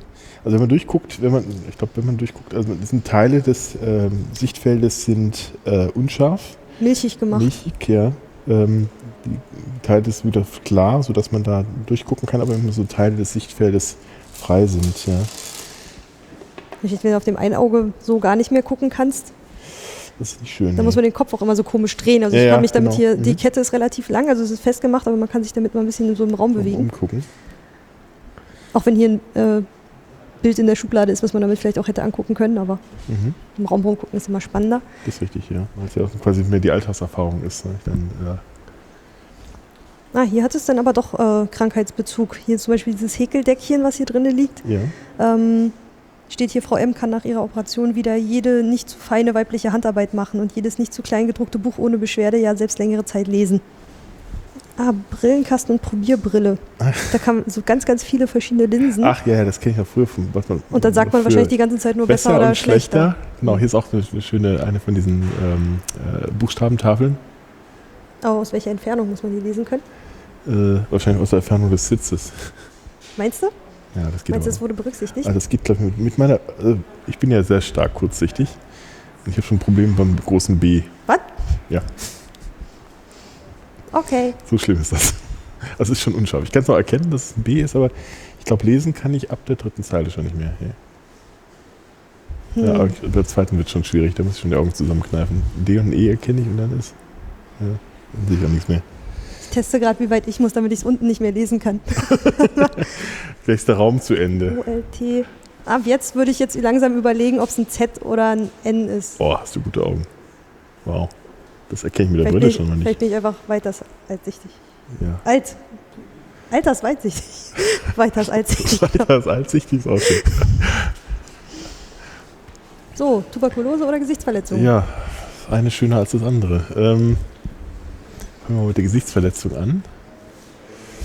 Ah, ich Der glaub, da war dann- Karl H. hat äh, offenbar während des Ersten Weltkriegs äh, einen Granatsplitter abgekriegt. Oh, das war das mit der Nase, was du schon Mhm, angekündigt ich hast. sehe da unten schon die Fotos, Oh, schön. wie man das- ja, ja. wie man Mhm. versucht hat, das wieder zu richten. Und dem wurde, oh ja, der arme Kerl hatte dann irgendwie drei Jahre erstmal zu leiden und hat 19 Operationen hinter sich gebracht, bis er dann eine neue Nase bekommen hat.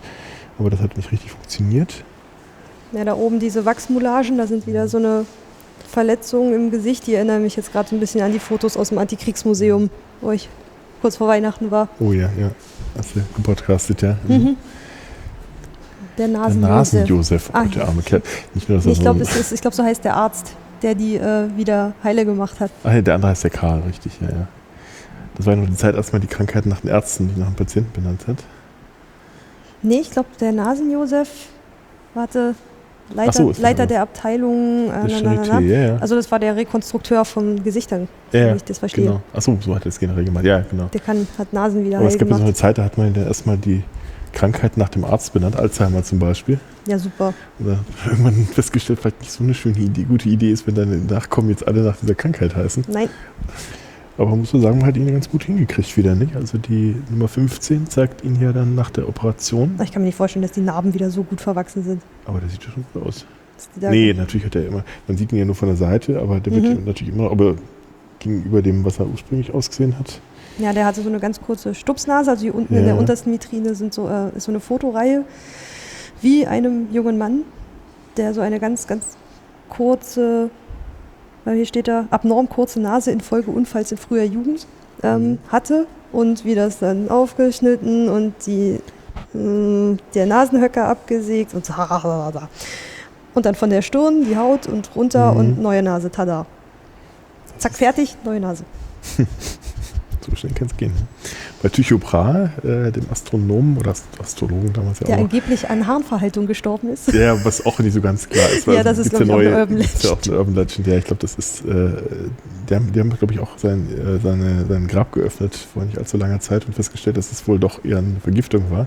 Der hatte so angeblich auch so eine Nasenprothese äh, gehabt aus Mhm. Gold, weil der sich auch äh, ähm, nicht durch Kriegsverletzung, aber durch ein Duell mit, mit jemandem die Nase hat äh, abtrennen lassen und seitdem so eine Prothese tragen musste. Oh Gott, das kann doch nicht. Also die hier Ja. sieht nicht sehr bequem aus. Also gerade so Nee, ein komplett nee, Metallding. nee, also man wollte es auch nicht wirklich haben, ne? Ich glaube, vorne am Fußende liegt auch noch so eine Nasenbinde. Ähm, also wie so eine Augenklappe in Ja. schwarzem Stoff. Und Mhm. äh, damit man zumindest nach der Kriegsverletzung oder so, wenn die Nase Mhm. halt ab war, Ja, da weil's das halt irgendwie offen war verdecken natürlich auch. konnte. Ja, Mhm. ja, Ach Gott, so gerade.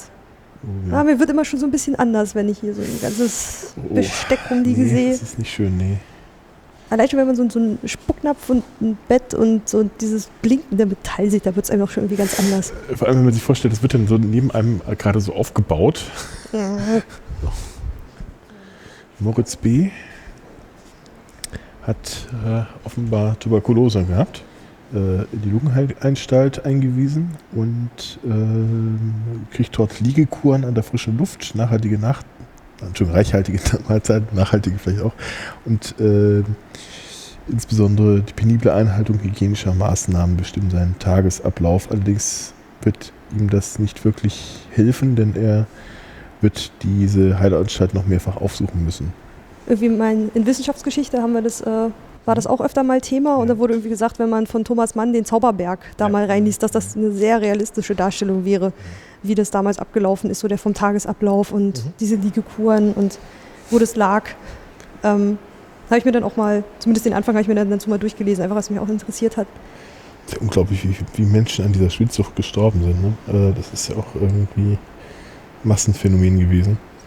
Sie liegt dann auch noch so ein, so ein Liegestuhl aus so einer ähm, Heilanstalt. Sieht Ja. ein bisschen schnörkeliger aus als das, was sie bisher so lag. Aber das Ja, war noch eher so richtig. Militärbetten, aber auch mit verstellbarer Rückenlehne, recht aufrecht. Ja, und Also man konnte weniger sogar liegend. hin und her rollen. Es gab auch zwei Rollen an der Seite, dass man das also hin und her schieben kann, wie so eine Schubkarre. Na, furchtbar. Ja. Ich habe neulich erst was darüber gehört, ähm, so über, die, über das Phänomen des Krankenbettes und wie der Mensch quasi zum Objekt wird, indem du ihn herumfahrbar machst. Achso, ja. Das fand ich auch einen Ach, interessanten Denkanstoß. Warum Ja. man sich auch manchmal so im, im Krankenhausbett einfach sofort unwohl fühlt, weil du weißt, du kannst jederzeit irgendwie weggefahren werden. ja, ja. Das ist auch ein Erstens das und zweitens, ähm, dann heißt du auch nicht mehr nach einem Menschen, sondern dann heißt es nur noch die, was die Leberzirrhose auf, auf Zimmer 3 äh, kommt dann um 12 Uhr zur Visite ne, oder sowas. Ne? Ja, du bist ja so Äh, abhängig von dem Zettel, den sie dir da hinten Nikotin, ja. irgendwie ans Bett kleben. Genau, richtig, ja. Also wird der Patient auch sozusagen wirklich äh, zum Objekt gemacht, wie du schon sagst. Eine sehr gruseliges, gruselige Zeichnung einer Ausführung einer Operation. Da wird der Brustkorb von der Seite geöffnet, auch interessant, Das sieht nach einem Lehrbuch aus, oder? Ja, ist ein Lehrbuch, ja, ja. Technik der verschiedenen Formen der Brustkorbeinengung. Oder entfährt die Rippe. Oh, okay. Mhm. Pneumothorax-Apparat. Will ich Ja, wissen? will ich äh, noch mal, will ich mich erinnern, was das, was ein Pneumothorax? Pneumothorax, ähm, ich weiß nicht genau, was medizinisch ist. Ich weiß, der kommt irgendwie im zweiten äh, Medizinfilm irgendwie Mhm. vor, oder die Medizinerserie. Das ist doch dann, wo dann der Arzt heldenhaft irgendwo einen Kugelschreiber zückt und ihm dann in den Brust rammt, weil äh, dann sich die, die Lunge wieder füllen kann. Ich bin gerade nicht ganz sicher und ich kann dieses Oder Gerät nicht so ganz deuten. oder was war das? Ja, ich weiß es auch nicht. Das ist irgendwas mit Luft, die man da Ja, da ist irgendwas mit Kolben und einer großen einführt. Spritze und dieses U-förmige Glas mit den beiden Röpen oben dran. Mhm.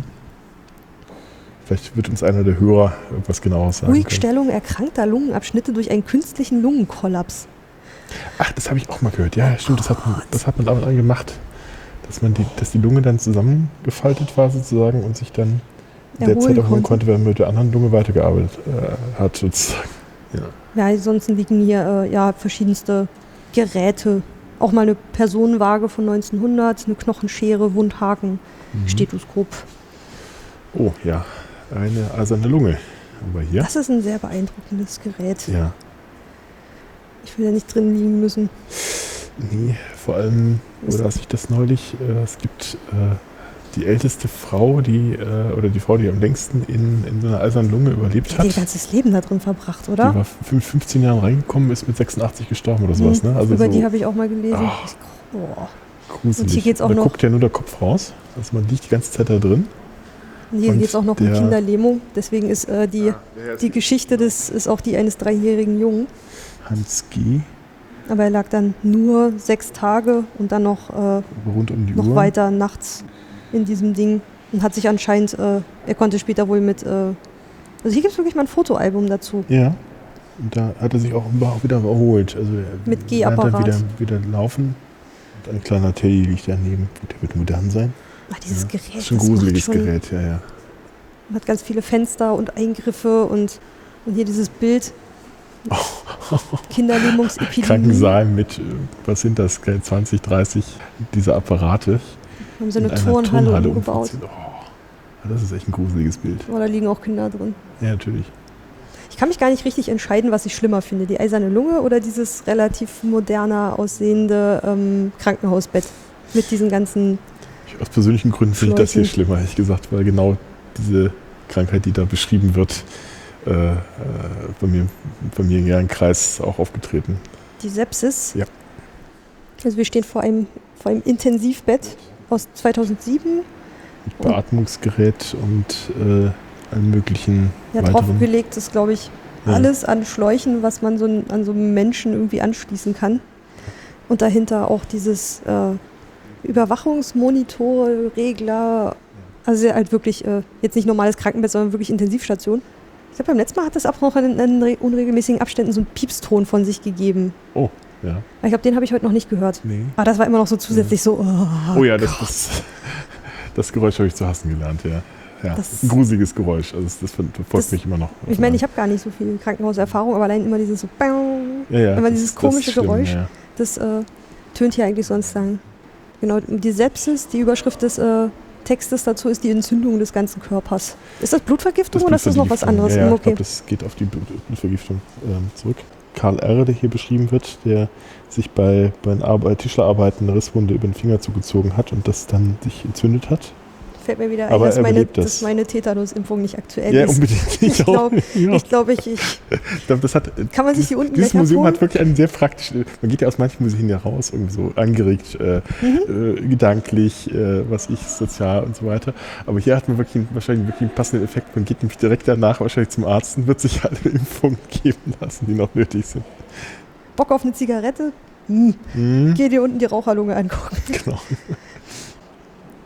Hier ist in der Schublade, glaube ich, der Anschlussplan. Ja. Man, man tut sich schwer, den, den Menschen in, diesem, in dieser Skizze zu finden, Gott, ja. weil da irgendwie alles. Viele Äh, Geräte und. Naja, also ich du verstehe die Hälfte davon nicht, weil das einfach Sämtliche irgendwelche. Körperöffnungen sind da mit, mit äh, Instrumenten und Schläuchen und sowas versehen. Also man will es gar nicht wirklich wissen. mhm. Ja, Das war das war. das historische, Das was Kranken. Oh, ich habe den Titel schon wieder vergessen. Äh, Steht vorne am Eingang nochmal. können wir weiter vorgehen? Vorspulen. Genau. am Krankenbett. Wir haben, hier die These, dass man Benennung von Dauerausstellungen äh, sich gar nicht behält als, als Besucher. Denn äh, man geht in irgendwelche Ausstellungen rein, weiß noch, ah ja, ich habe ja die, Muse die Ausstellung in der Charité Mhm. angeschaut, aber wie die Dauerausstellung da hieß, das behält ja kein Mensch. Nee, das fällt mir auch echt schwer. Klar, das versuche ich so im, im Vorfeld, aber wer im Museum arbeitet oder so wie ich das jetzt irgendwie studiert hat, also Der guckt Der da eher guckt da drauf, noch aber der normale anders drauf. Besucher Der weiß doch gar nicht, wie die Ausstellung Weil ich sehen will, ah, passen jetzt Ausstellungen plus das, äh, der Titel, passt das jetzt auch zusammen? Ist es das, was mir versprochen wurde? Wie ist es aufgebaut? Also diesen ganzen Kram. Genau, aber das war zumindest der Saal am Krankenbett, dieses bisschen auf Krankenzimmer, wie ein Krankenzimmer anmutendes, Mhm. so dieses, ist das so ein bisschen dieses OP-Grün, in dem die Vitrinen gehalten sind? Das kommt so hin, ne? Diese Krankenkittel. Ja, ja. Wir haben ja hinten auch einen OP-Kittel? Krankenkittel liegen. Der ist ein bisschen, bisschen, noch ein bisschen greller, aber so ungefähr Also die ist, Farbe ist das. ich finde, ne? das passt von der Stimmung her Passt verbreitet gut. das. Ja, ja. Die anderen Vitrinen hier waren eher immer so ein Backsteinrot, ja, außer stimmt. die graue Vitrine.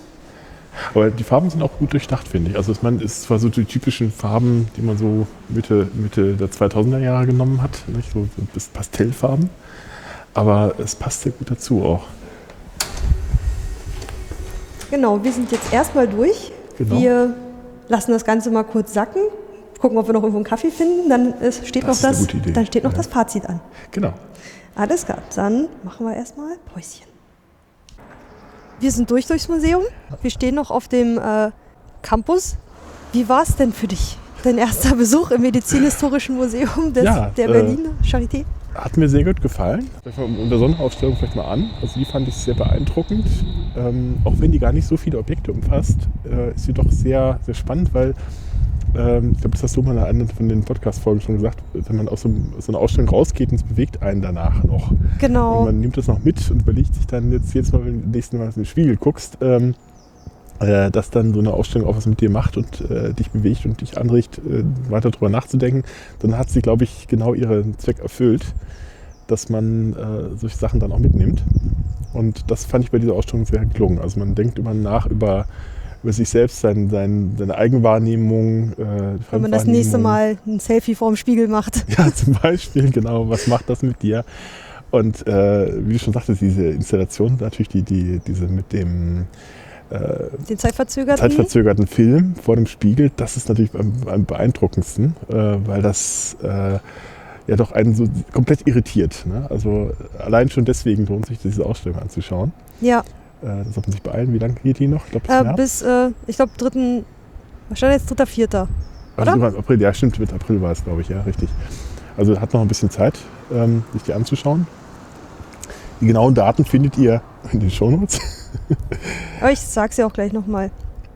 13. November 2015 bis zum 3. April 2016. Dann auch die, die Dauerausstellung selber, die einen ja doch einen großen Bogen macht, äh, von den ganzen Anfängen über die Kuriositätenkabinette bis hin dann tatsächlich zu den ersten äh, wie soll ich sagen, ernsthaften Bemühungen, den menschlichen Körper zu verstehen und äh, zu erforschen und insbesondere natürlich gegen die Krankheiten vorzugehen, die den Menschen so erleiden, äh, erdulden muss. Ähm, und natürlich auch die ganzen Irrwege, die dazu äh, nötig waren oder nicht nötig waren. Äh, hat sich aber sehr, sehr schön eigentlich dargestellt und fand ich auch sehr, sehr gut präsentiert. Auch wenn die Ausstellung jetzt schon ein paar Jahre auf dem Buckel hat. Das merkt man jetzt noch nicht so an. Och, Ich glaube, die, die Ausstellung kann auch noch ein paar Jahre so stehen bleiben, ohne dass sie, dass sie veraltet. Nicht? Also es gibt ja auch andere Ausstellungen, da merkt man es dann an der Technik oder an, an Inhalt, dies- dass sich das quasi dann mittlerweile schon überholt hat. Aber das ist, glaube ich, hier nicht der Fall. Das kann man sich ja auch weiterhin so anschauen. Gab's was, was dir nicht gefallen hat? Ähm, müsste ich lange drüber nachdenken, ob es was gibt. Ähm, eigentlich nicht. Also ich fand, die Länge ist exakt gut. Also ähm, das war jetzt sehr intensiv, wie wir hier durchgegangen sind.